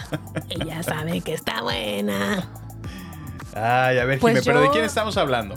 A mí me daban clases de canto y me decían, a ver, ah, Entónate. Entónate, ¿no? Sí, y, sí, y ahora sí. escucho esto y digo, ¿dónde quedó la entonación? La clase de solfeo. El. No, este canta bella. No, bella. Ella baila o qué? Ella sabe que está buena. Y yo, no, que, o sea, que la voz horrible. Pero bueno, estoy hablando de un cantante, artista llamado, que se hace llamar Peso Pluma, que naturalmente adquirió este nombre por un boxeador, porque. Peso Pluma pues es una, Es una categoría, del sí, boxeo. sí. Así es. Y pues bueno, Peso Pluma, su nombre real es Hassan Emilio Cabán de Laija, nacido en Zapopan, Jalisco, que Zapopan es un lugar hermoso. Sí, sí, El sí. 15 de junio de 1999 y ahora es conocido como Peso Pluma. Ujú. Pues Peso Pluma es un cantante mexicano de regional mexicano que se especializa en el subgénero de corridos tumbados. Órale. Yo diría que no es. No son corridos tumbados porque está un poquito más y me he dedicado a escuchar un poco más de sus canciones, no solamente esta de Ella Baila Sola, sino también otra de sus canciones que creo que no son corridos tumbados, sino más bien son como más tirándole como al- a la letra de los, los narcos, ¿no? A temas de violencia, a temas con Sí. armas, a temas... Bueno, yo para empezar no sé bélicos. a qué se refiere con tumbados. A lo mejor no sé si es el ritmo o el género, pero Bueno, es que el tema tumbados o el tema mm, corridos tumbados es en donde la letra explora tipos de problemáticas como relaciones amorosas, como fiestas, excesos, encuentros sexuales, problemas sentimentales. Estos son tipos de corridos tumbados. entiendo. Que a lo mejor ella baila sola podría caer en un corrido tumbado, sí, pero las canciones de Peso Pluma, la mayoría están más orientadas a la violencia, al narcocorrido, todo, al- a, la narcoviolencia, diría yo, ¿no? Que ya está justamente. Pues ya, ya, ya es parte de la sociedad, ¿no? O sea, ya, ya es cool ser narco o tener algún vínculo con el cartel, ¿no? Ya es, ya es algo reconocido, ya es algo apreciable. Sí. Sí. Pues bueno, justo eh, estudiando, preparándonos para este tema de peso pluma, no, mi cuñada nos hizo el favor de presentarnos un término que jamás había escuchado antes y a lo mejor estoy, mi vejez ya está haciendo Nos está estragos. Bueno, al menos no lo habíamos escuchado hasta acá. Yo no lo había escuchado hasta acá, el término belicón. Cuando me lo dijo por primera vez, dijo, belicón, no, no me suena. ¿Qué es Pero luego, eso? lo- cuando lo relacioné o empecé a investigar al respecto sobre el ser una persona belicón está asociado con la, el ser bélico. Ajá. Y bélico es guerras, Pues sí, violencia. violencia, ¿no? Sí. Y pues bueno, ah, existen corridos bélicos que son completamente temas centrados en la violencia, como a lo mejor algunos can- canciones que presenta Peso Pluma. Y de, alguna manera como que hablan del tráfico de drogas, de cómo es cool estar ahora inmiscuido en, en este tipo de, de, de, pues de campos o de mundos sí, sí. a lo mejor con conflictos violentos se pueden solucionar problemas a través de armas o combatiendo al enemigo de manera agresiva. Eh, también está como muy, em, como muy, el- el- la gente belicona está como muy enredada o mucho con la idea de tener como dinero en cantidades exorbitantes. Y Pues que digo, qué narco, ¿no? O sea, Sí, que para que otras personas pues lo respeten, tienen ellos que presentar como mucho poder, mucha fuerza al lado también de mujeres, ¿no? O sea, no solamente es violencia, es como violencia, dinero, eh, armas, mujeres y ahora en TikTok lo que he encontrado browseando en esta red social es eh, el traer chalecos antibalas y Órale. armas y actuando así como de a- cantando canciones de este tipo. órale. Es ¿Así lo- se hacen llamar belicones? Así- bueno, no sé si son se, hacen llamar belicones a sí mismos, pero se identifica Se le- la adolescencia o la chaviza los ubica como, ah, tal persona es belicón Oh, porque órale. actúa de esta manera, se presenta en redes sociales de tal manera Sí, sí, sí. y sacan como No, pues ar- armas de etiqueta. fuego o, armas a lo mejor que no son de verdad, como, no sé, de agua. O las Snurf o Smurf o Nerd. Nerf, ajá, así como armas de broma, Ajá. y, pero con chalecos antibalas y a lo mejor lo hacen como de, de manera bromeando, pero entre Sí, ellos sí. pues está como este, este tipo de términos, ¿no? Ya veo. No, pues. Lo cual no es triste, ser, ¿no? Porque de alguna manera entiendo que muchas personas piensen que hacerte de dinero por medio de el narcotráfico resulta más atractivo y de una manera en, que la, en la que te puedes hacer rico de manera instantánea. Pues que a lo mejor sí. trabajar, ¿no? De manera digna en, en- en el país. Te va a tomar mucho más el llegar a ese, a ese punto, ¿no? Y creo que también la cultura de, de cómo presentan una y otra vez series de narcos, Es que es, es- es un. lo que lo normalice. Eh, Así es, Jimmy, estoy es muy un de grave acuerdo. error. Sí, sí, muy, sí. muy grave error. Ya es tan constante que, como lo dices, ya, ya es, es natural, ¿no? Para a lo mejor los niños, ¿no? Ver, ah, pues es que yo soy narco y. Pues porque es lo que ven, ¿no? Y es lo que se proyecta y ya es socialmente aceptado, ¿no? Ya es bienvenido, ¿no? Pero, pues, está canijo, está canijo. No sé si son temas aceptados o bienvenidos, pero sí definitivamente entre los adolescentes sí es como una onda cool tener armas y e- a- amedrentar a otra persona por medio de armas, por medio de violencia. Eh, y creo que también otra cosa que veo en esta letra de, de Ella Baila Sola, aparte de que la verdad no tienen buena voz, y discúlpenme a los seguidores de Peso Pluma, pero no cantan muy bien las rancheras. Pero ve, o sea, ve el tipo de letra más o menos dice, tomamos tragos sin peros, solo voy a conquistar a tu familia, que en unos días vas a ser, mía, me dijo que estoy muy loco, pero le gusta que ningún vato actúa, que ningún vato como yo actúa. No sé, siento como que la letra de la canción también está como muy irregular. No sé tú qué piensas de la, de la letra. Pues la letra está espantosa, Jimé. No, no sé, no me comparte nada bueno a mi vida, no me, no me hace mejor persona, no me, pues a lo mejor entretiene, pero pues Yo pregunto, ¿dónde quedó la poesía? es, es demasiado materialismo lo que expresa, pero bueno, así es. Pues no tanto materialismo, sino como también ves su cuerpo, juro por Dios que era tan perfecta, su cinturita como modelo, sus ojos.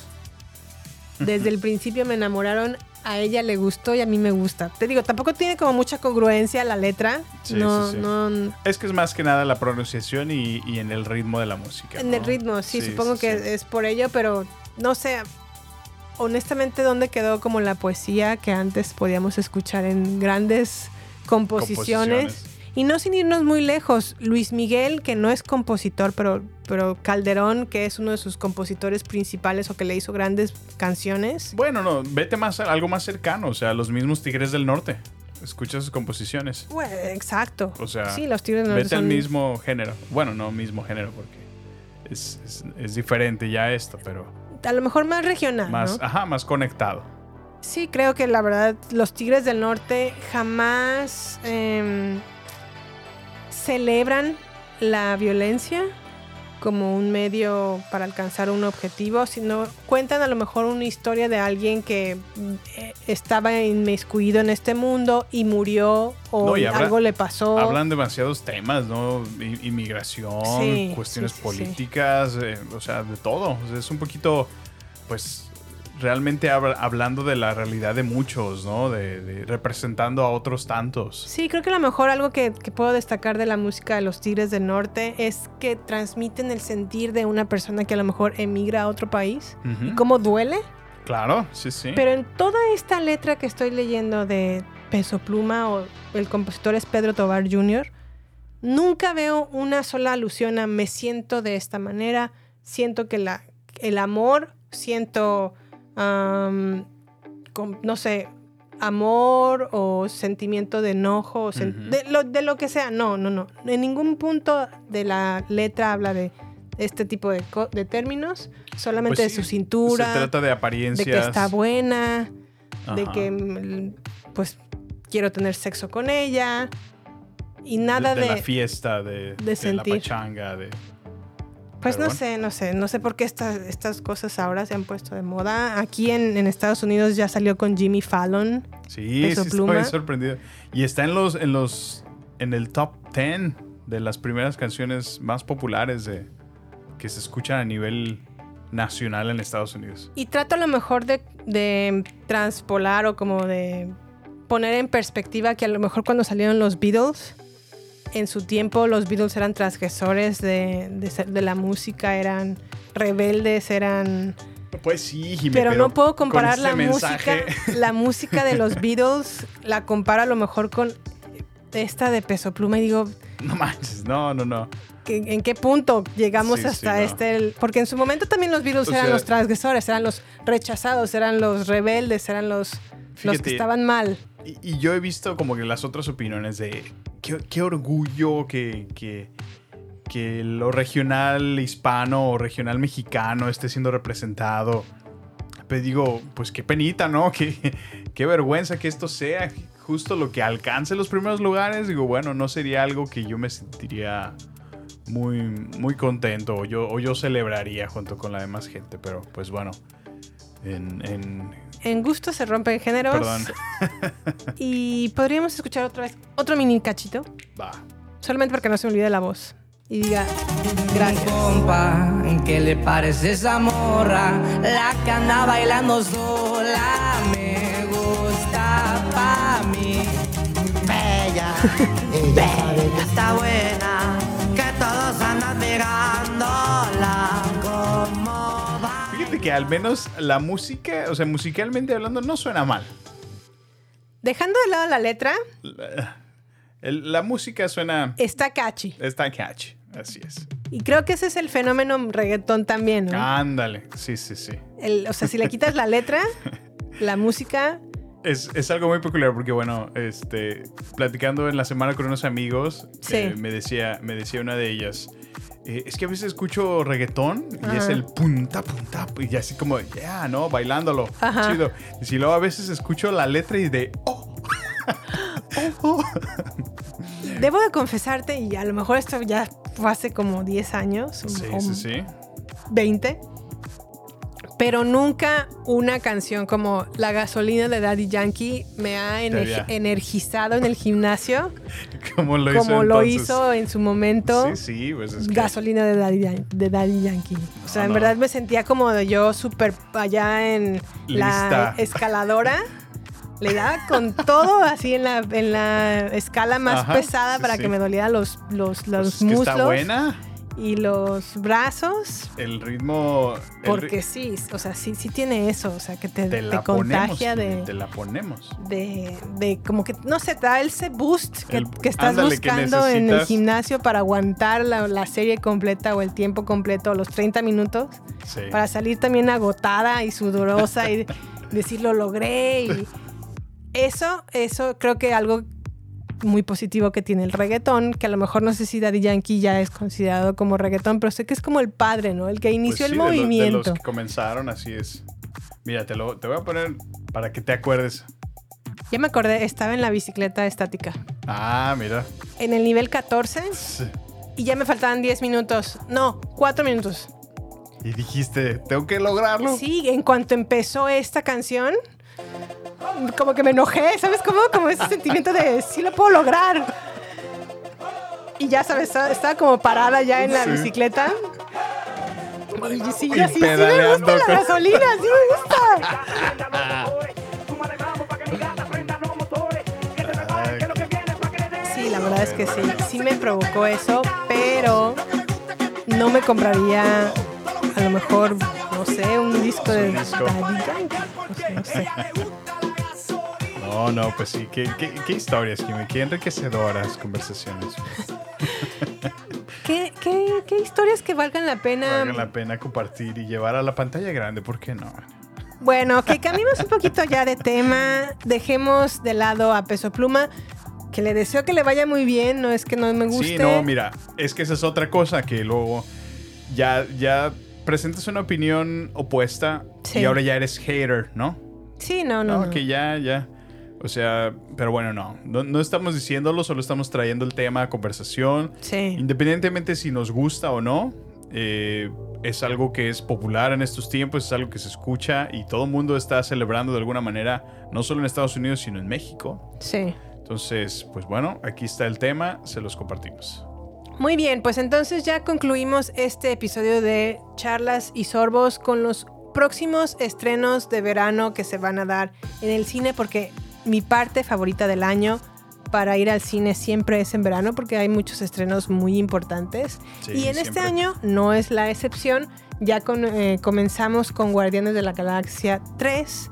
Eh, abrimos esta temporada de verano con esta película. No la hemos ido a ver.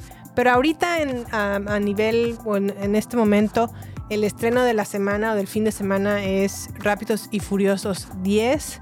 Sammy, ¿la piensas ir a ver Por o...? supuesto, yo ya llevo un par de días diciéndote que si hacemos un super maratón y tú, ay, tengo que ver todas las películas para verla. Y- Creo que no vale la pena ver No, nueve no, pero- películas de Rápidos No, y Furiosos para no. verla. 10, no manches. Mira, fíjate, podemos empezar con la primera, nos saltamos al reto Tokio y de ahí nos vamos a la 9. es que Mira, mira, Reto Tokio te la, la vería si me pones la canción de Reto Tokio. Ah, te la ponemos. Porque, a ver, si mi memoria no me falla, Reto Tokio no es ya ni con Paul Walker ni con Vin Diesel, sino es como tipo un spin-off. Hace cuenta que hicieron un pequeño spin-off, pero eventualmente lo conectan y, y se hace como un merge porque los personajes que salieron ahí aparecen más adelante en la saga. ¿Y sabes cuál es lo, o qué es lo que pasó en, en- en Rápidos y Furiosos Reto Tokio? Que John Woo, o no sé, este oriental director, tomó la franquicia, la hizo obviamente más atractiva Sí, sí, y sí. Vin Diesel dijo, ah, ah, Mira. mira quién está aquí. Sí, sí, sí. Vamos entonces a agarrar este universo de Rápidos y Furiosos Y, y, y ve, ya es su décima entrega, décima entrega. Pero ¿qué, ¿qué canción es característica de Reto Tokio? por supuesto. Oh. Espera.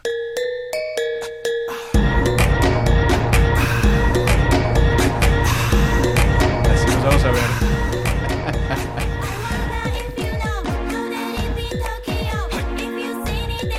¿Es una campanita? Sí. ¿En qué escena sale esta? Pues en varias, ¿Qué no es una carrera? típicamente es cuando van empezando a arrancar una, una carrera, así es. Ah, ya escuché, dicen Fast and Furious. Ah, ok, yo pensé que estaba cantando en japonés Hay unas o algo partes que sí la cantan en japonés, pero otra es en inglés. Por favor, Samuel, no me hagas ver las nueve películas de No, no, prometo que no. Solo. Bueno, a mí me gusta en, en particular. esta ¿Sabes cuál sí vería? Hobbs and Shaw. Bueno, el otro spin-off de e- Rápidos este y es el spin-off, pero en, en este es donde como que se, se partió. Porque ya ahí hay un montón de egos, ¿no? Ya estaban jalando estrellas a nivel de rock. Jason, Jason State- Sta- Statham Ajá. o Statham. Y pues ahí creo que salieron Vin mal con Vin Diesel. ¿no? Sí, se, sal- salieron muy peleados. Pelearon y, y pues ya, o sea, prácticamente ellos como que quisieron hacer una segunda parte, ¿no?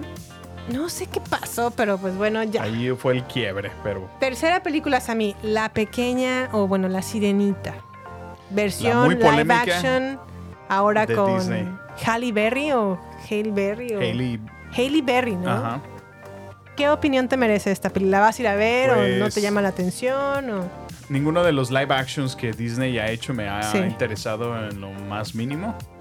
Y esta película no ha sido la excepción. O sea, Sí, creo que la verdad yo no entiendo por qué lo quieren hacer en live action. Me imagino que obviamente Disney es especialista en nostalgia y en sacar dinero de la nostalgia, de la nostalgia, de la nostalgia.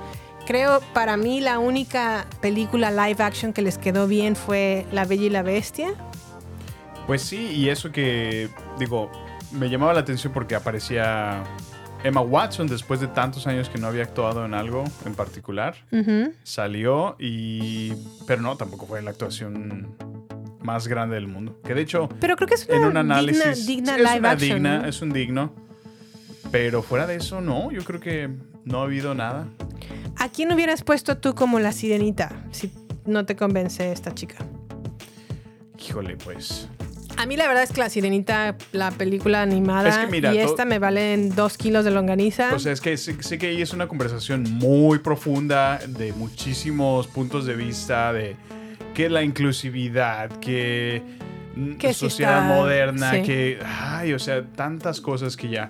Mira, a mí en lo personal, si vas a hacer una un live action de una historia original, apégate lo más que puedas para ganarte al público, ¿no? Bueno, aquí se quieren ver inclusivos, aquí utilizan a una chica afroamericana, ¿no? Eh, de color, este, causando polémica, ¿no? Por lo Sí. mismo, yo, yo pienso que es por eso, para, para cumplir el checkmark de, de inclusiva. Ok.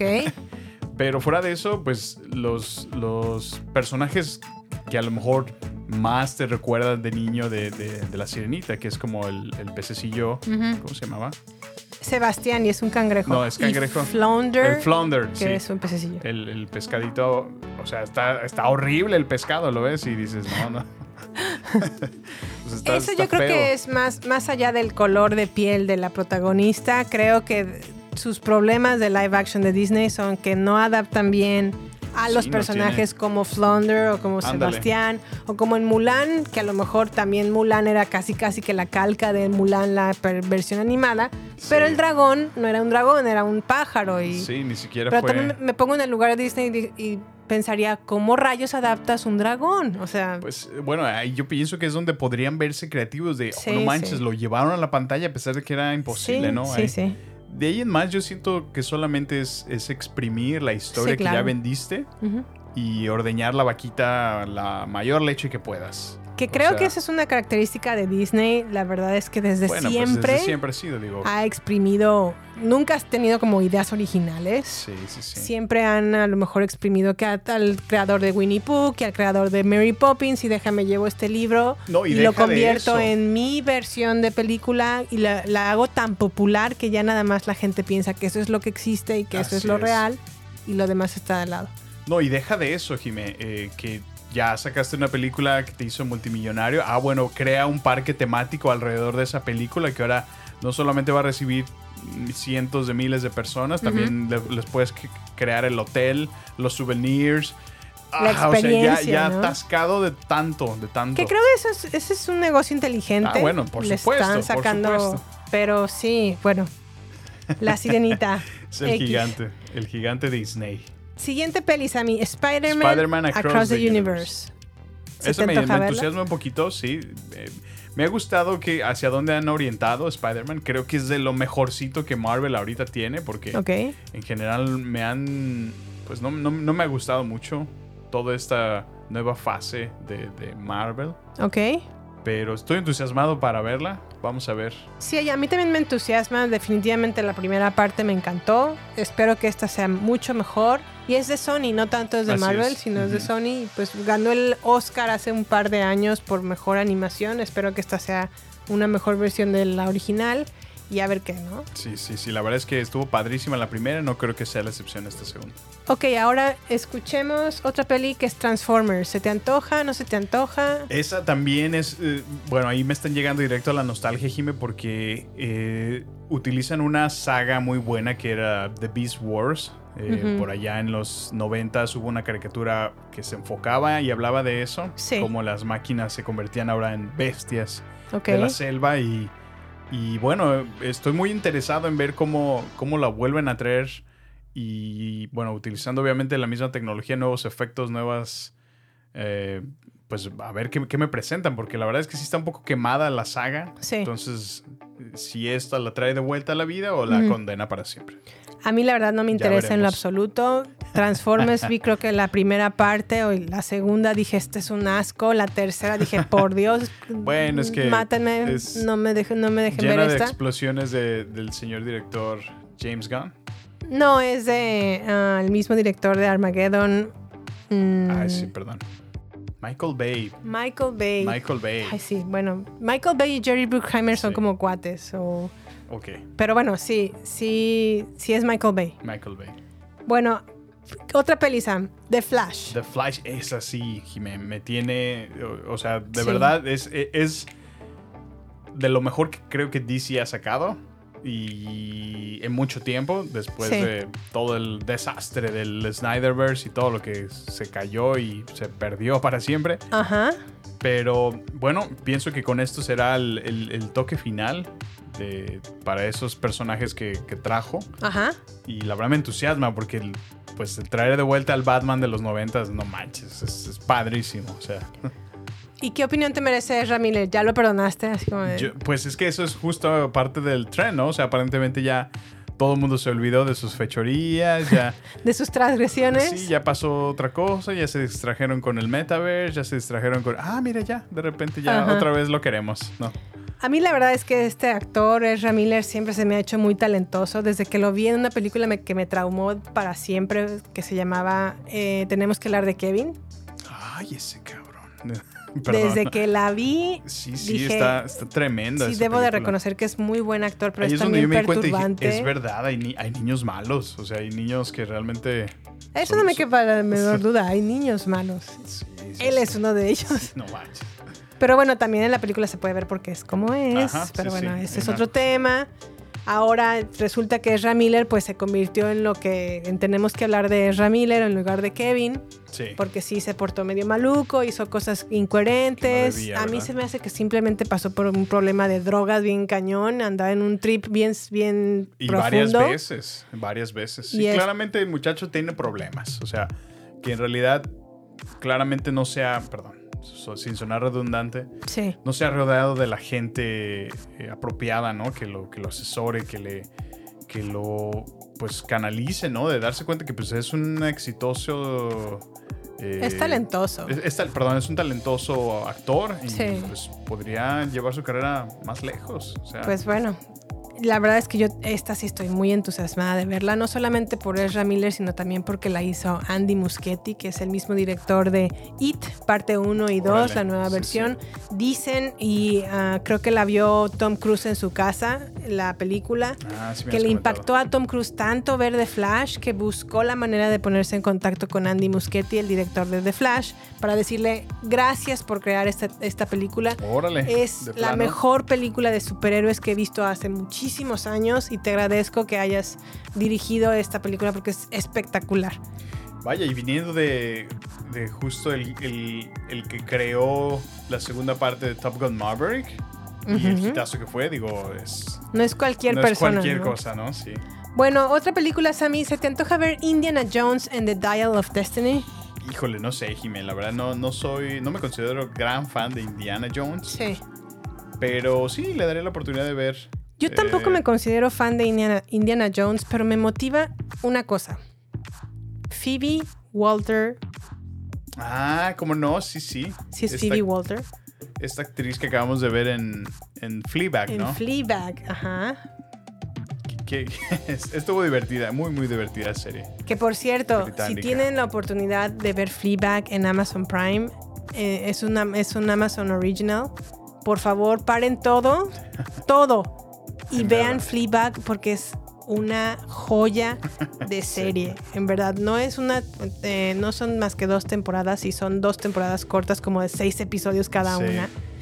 Pero Phoebe Walter Bridge está increíble en esta, Sí, sí, en yo- esta serie. Bueno, no, yo no recuerdo haberla visto en algo más antes, pero qué calidad de actriz, en Que- serio. que- y bueno, es la coprotagonista de Indiana Jones. Ah, Es- mira, ok. Trabaja mano a mano junto con Harrison Ford. Harrison. Y eso ya es se lo ve que me grande, motiva. ¿verdad, el señor? Sí, ya Harrison ya dio el viejazo. Ya lo veíamos viejo en Blade Runner, que es de 2017. Sí. Lo vimos viejo, bueno, grande o senil, para no ofender. Senil en... Pues senil no le ayuda mucho tampoco. Bueno, anciano. No, senil está más digno, ¿no? Pues sí. Viejo sí está muy feo. Anciano un poquito mejor. Senil. Yo prefiero viejo sobre senil y sobre anciano en cualquier momento. Yo preferiría senil y como es mi podcast, no te creas. Este, bueno, en Blade Runner ya lo vimos grande, lo vimos grande en The Force Awakens. Sí, pues ya desde cuándo Mark Hamill, ¿para qué te vas tan lejos? Pues bueno, a ver cómo le va a Indiana A va, Jones. sí. En Cannes ha sido su película muy reconocida. Le han aplaudido mucho a Harrison Ford. A ver cómo le va. padre. Pero esta que voy a mencionar a continuación es mi gran Oh, sí, sí. película Eh, eh, del esa verano. Estoy, en esa estoy tan entusiasmado como estaba entusiasmado de Top Gun Maverick. De la misma manera estoy emocionada de ver Misión Imposible Death Reckoning Part 1. No, es que, Jimé, Esta sí quiero ver todas las películas de Misión Imposible antes de ver esta última película. Ah, sí, pues, pues te fregas, ¿por qué no? Pues a chingar a tu madre. No, la verdad es que sí, sí, sí. Bueno, que de hecho sí habíamos comenzado, ¿no? Un pequeño maratón, ya íbamos como en Misión Imposible 3. Íbamos en. No, vamos Es que a empezar mira- Misión Imposible 3. Vimos la 1 y la 2. Ha sido difícil porque, bueno, en este mundo tan lleno de plataformas de streaming, ahora Sí. es, tienes que ver qué plataforma te presenta qué película y como no las tenemos todas, pues hay que estar haciendo una, una labor, ¿no? Para poder verlas cada una. Pues bueno, ya empezamos con el mega maratón Misión Imposible para Sí, que sí, sí. cuando se estrene la película, que va a tardar todavía un buen rato, un par de meses más, en julio me parece que se estrena, Se estrena, fíjate. ya podremos llegar con todas No, equipadas. No, no, no. ¿Qué, qué trailer, se ve con todo. O Sí, sea, el tráiler se ve increíble. este Tom Cruise, la verdad, es una, Una riata. es una bestia, o sea. Y bueno, que de hecho me habías dado el, el- el fact, ¿no? De que ya justo es su última película de acción, ya se Sí. retira de por fin. Bueno, porque es, es conocido, ¿no? A nivel internacional que siempre ha hecho él sus stunts, no- stunts, nunca ha ajá. utilizado dobles, Ujú. todo se ha encargado de hacerlo. Pero ya el señor ya tiene más de 50 años, entonces, Ya está en 60. fí- fíjate, perdón, 60 años, 60, wow. 60 años o hace dos semanas me parece leí la noticia de que ya habían concluido con la filmación de la segunda De la parte. parte 2. Entonces por fin pudo concluirla porque ha sido una, una eh, película que desde antes de la pandemia estaban a punto de empezar a filmarla y por cuestiones de pandemia se ha retrasado y retrasado y retrasado. La parte 2 te refieres. La parte 1 y la 2. Ah, ok, sí, sí. Pero ahora ya pudieron concluir la, ahora sí la 2. La dos. Y apenas, bueno, se Pues va a estrenar la edición, ¿no? primera parte, ¿no? Claro, sí, sí, sí. Que bueno, se las recomiendo porque el, el- el avance se ve muy interesante. Buenísimo. Y quiero que me des por último tu opinión de estas últimas dos películas. Barbie. ¿La quieres ver? ¿No la quieres Barbie, ver? pues no, no me llama mucho la atención, para ser sincero. Sí. Digo, sé que es un icono, cultura pop en todos lados. Hasta- yo de niño llegué a jugar con una Barbie, entonces. Yo también no me gustó. eh, pero bueno, sí, pues le voy a dar el beneficio de la duda a mm, Margot Robbie ok. y Ryan Gosling. Ryan Gosling, es cierto. El Ken. famoso. Pues bueno, a mí me motiva porque está dirigida por Greta Go- Gerwig, que es la misma directora de eh, Mujercitas Ah, y sí, de sí. Lady Bird.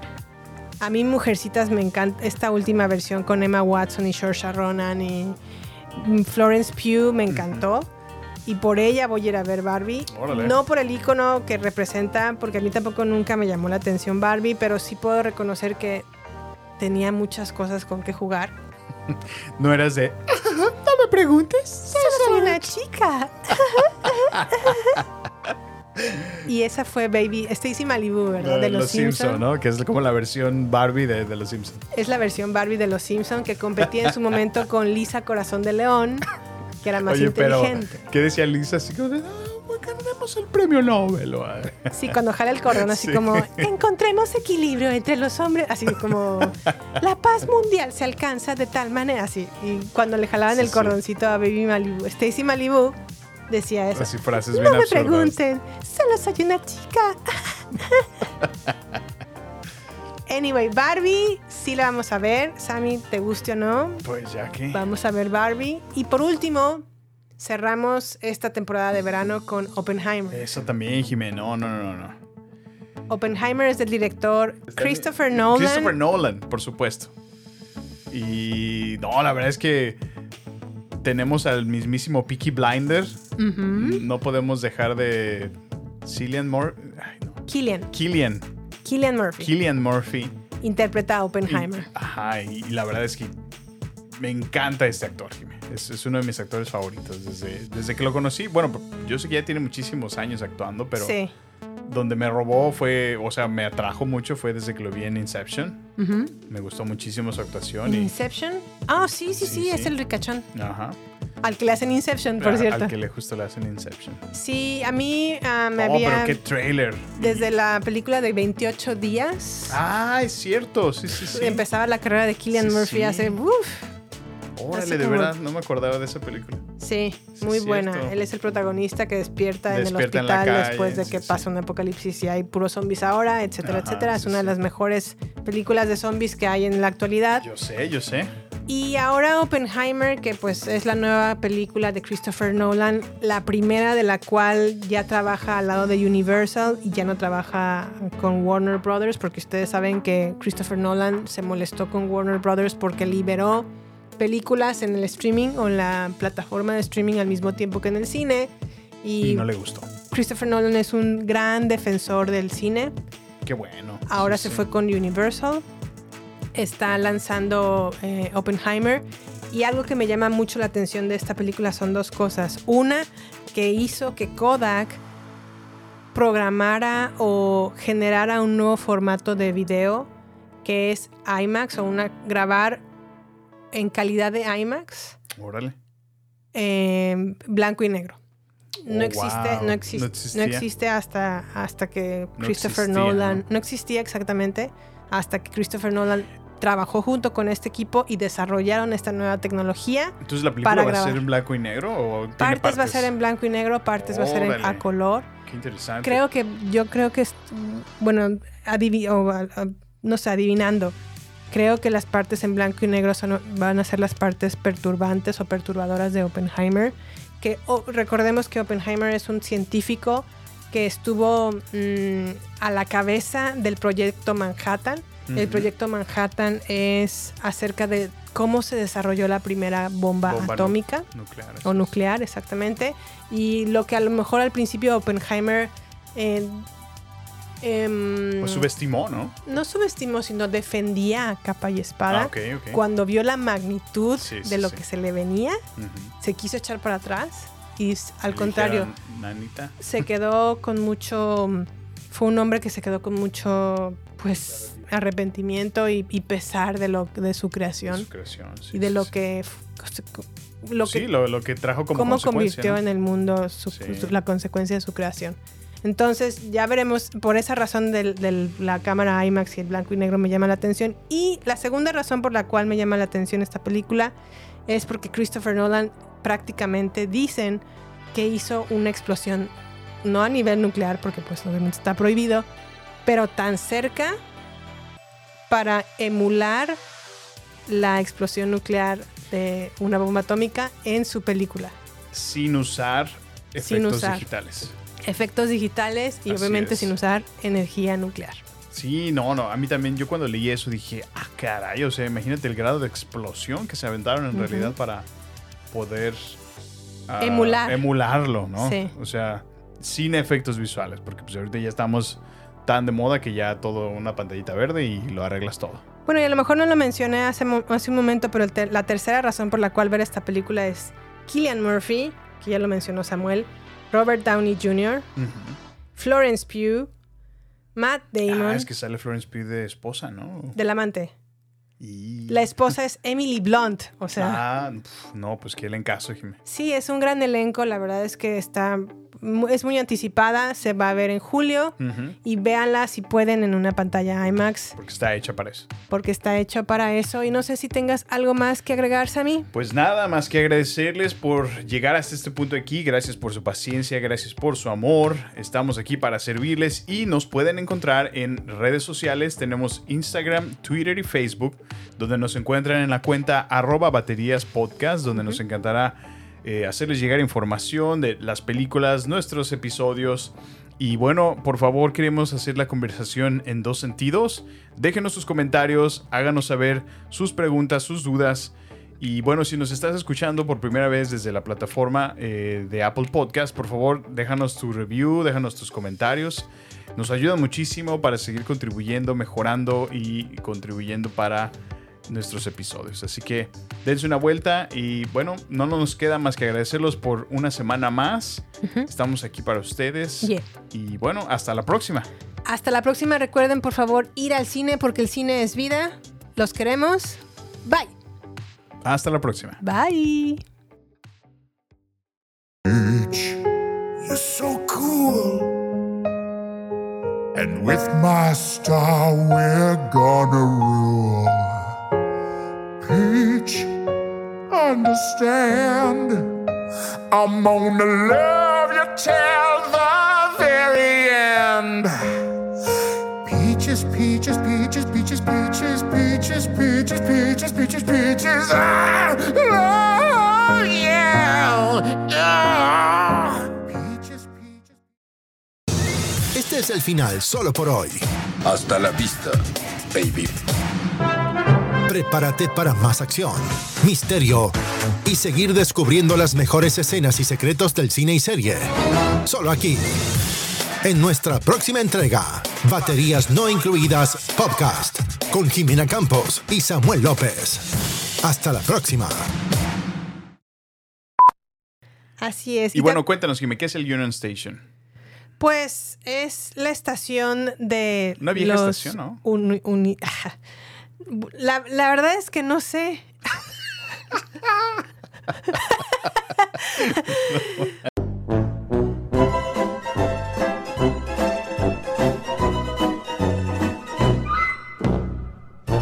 bueno, a grandes rasgos. Bueno, el Union Station. mm, A ver, mejor, mejor lo busco, ¿no? Porque... Sí, porque la verdad me agarraste en curva bien gacho. La verdad, la verdad, es que no sé. Ah, no manches. Dame chance, chavo, dame Sí, sí. chance. No se puede saber todo Sorry. en esta vida. Digo, es que nada más hubieras dicho.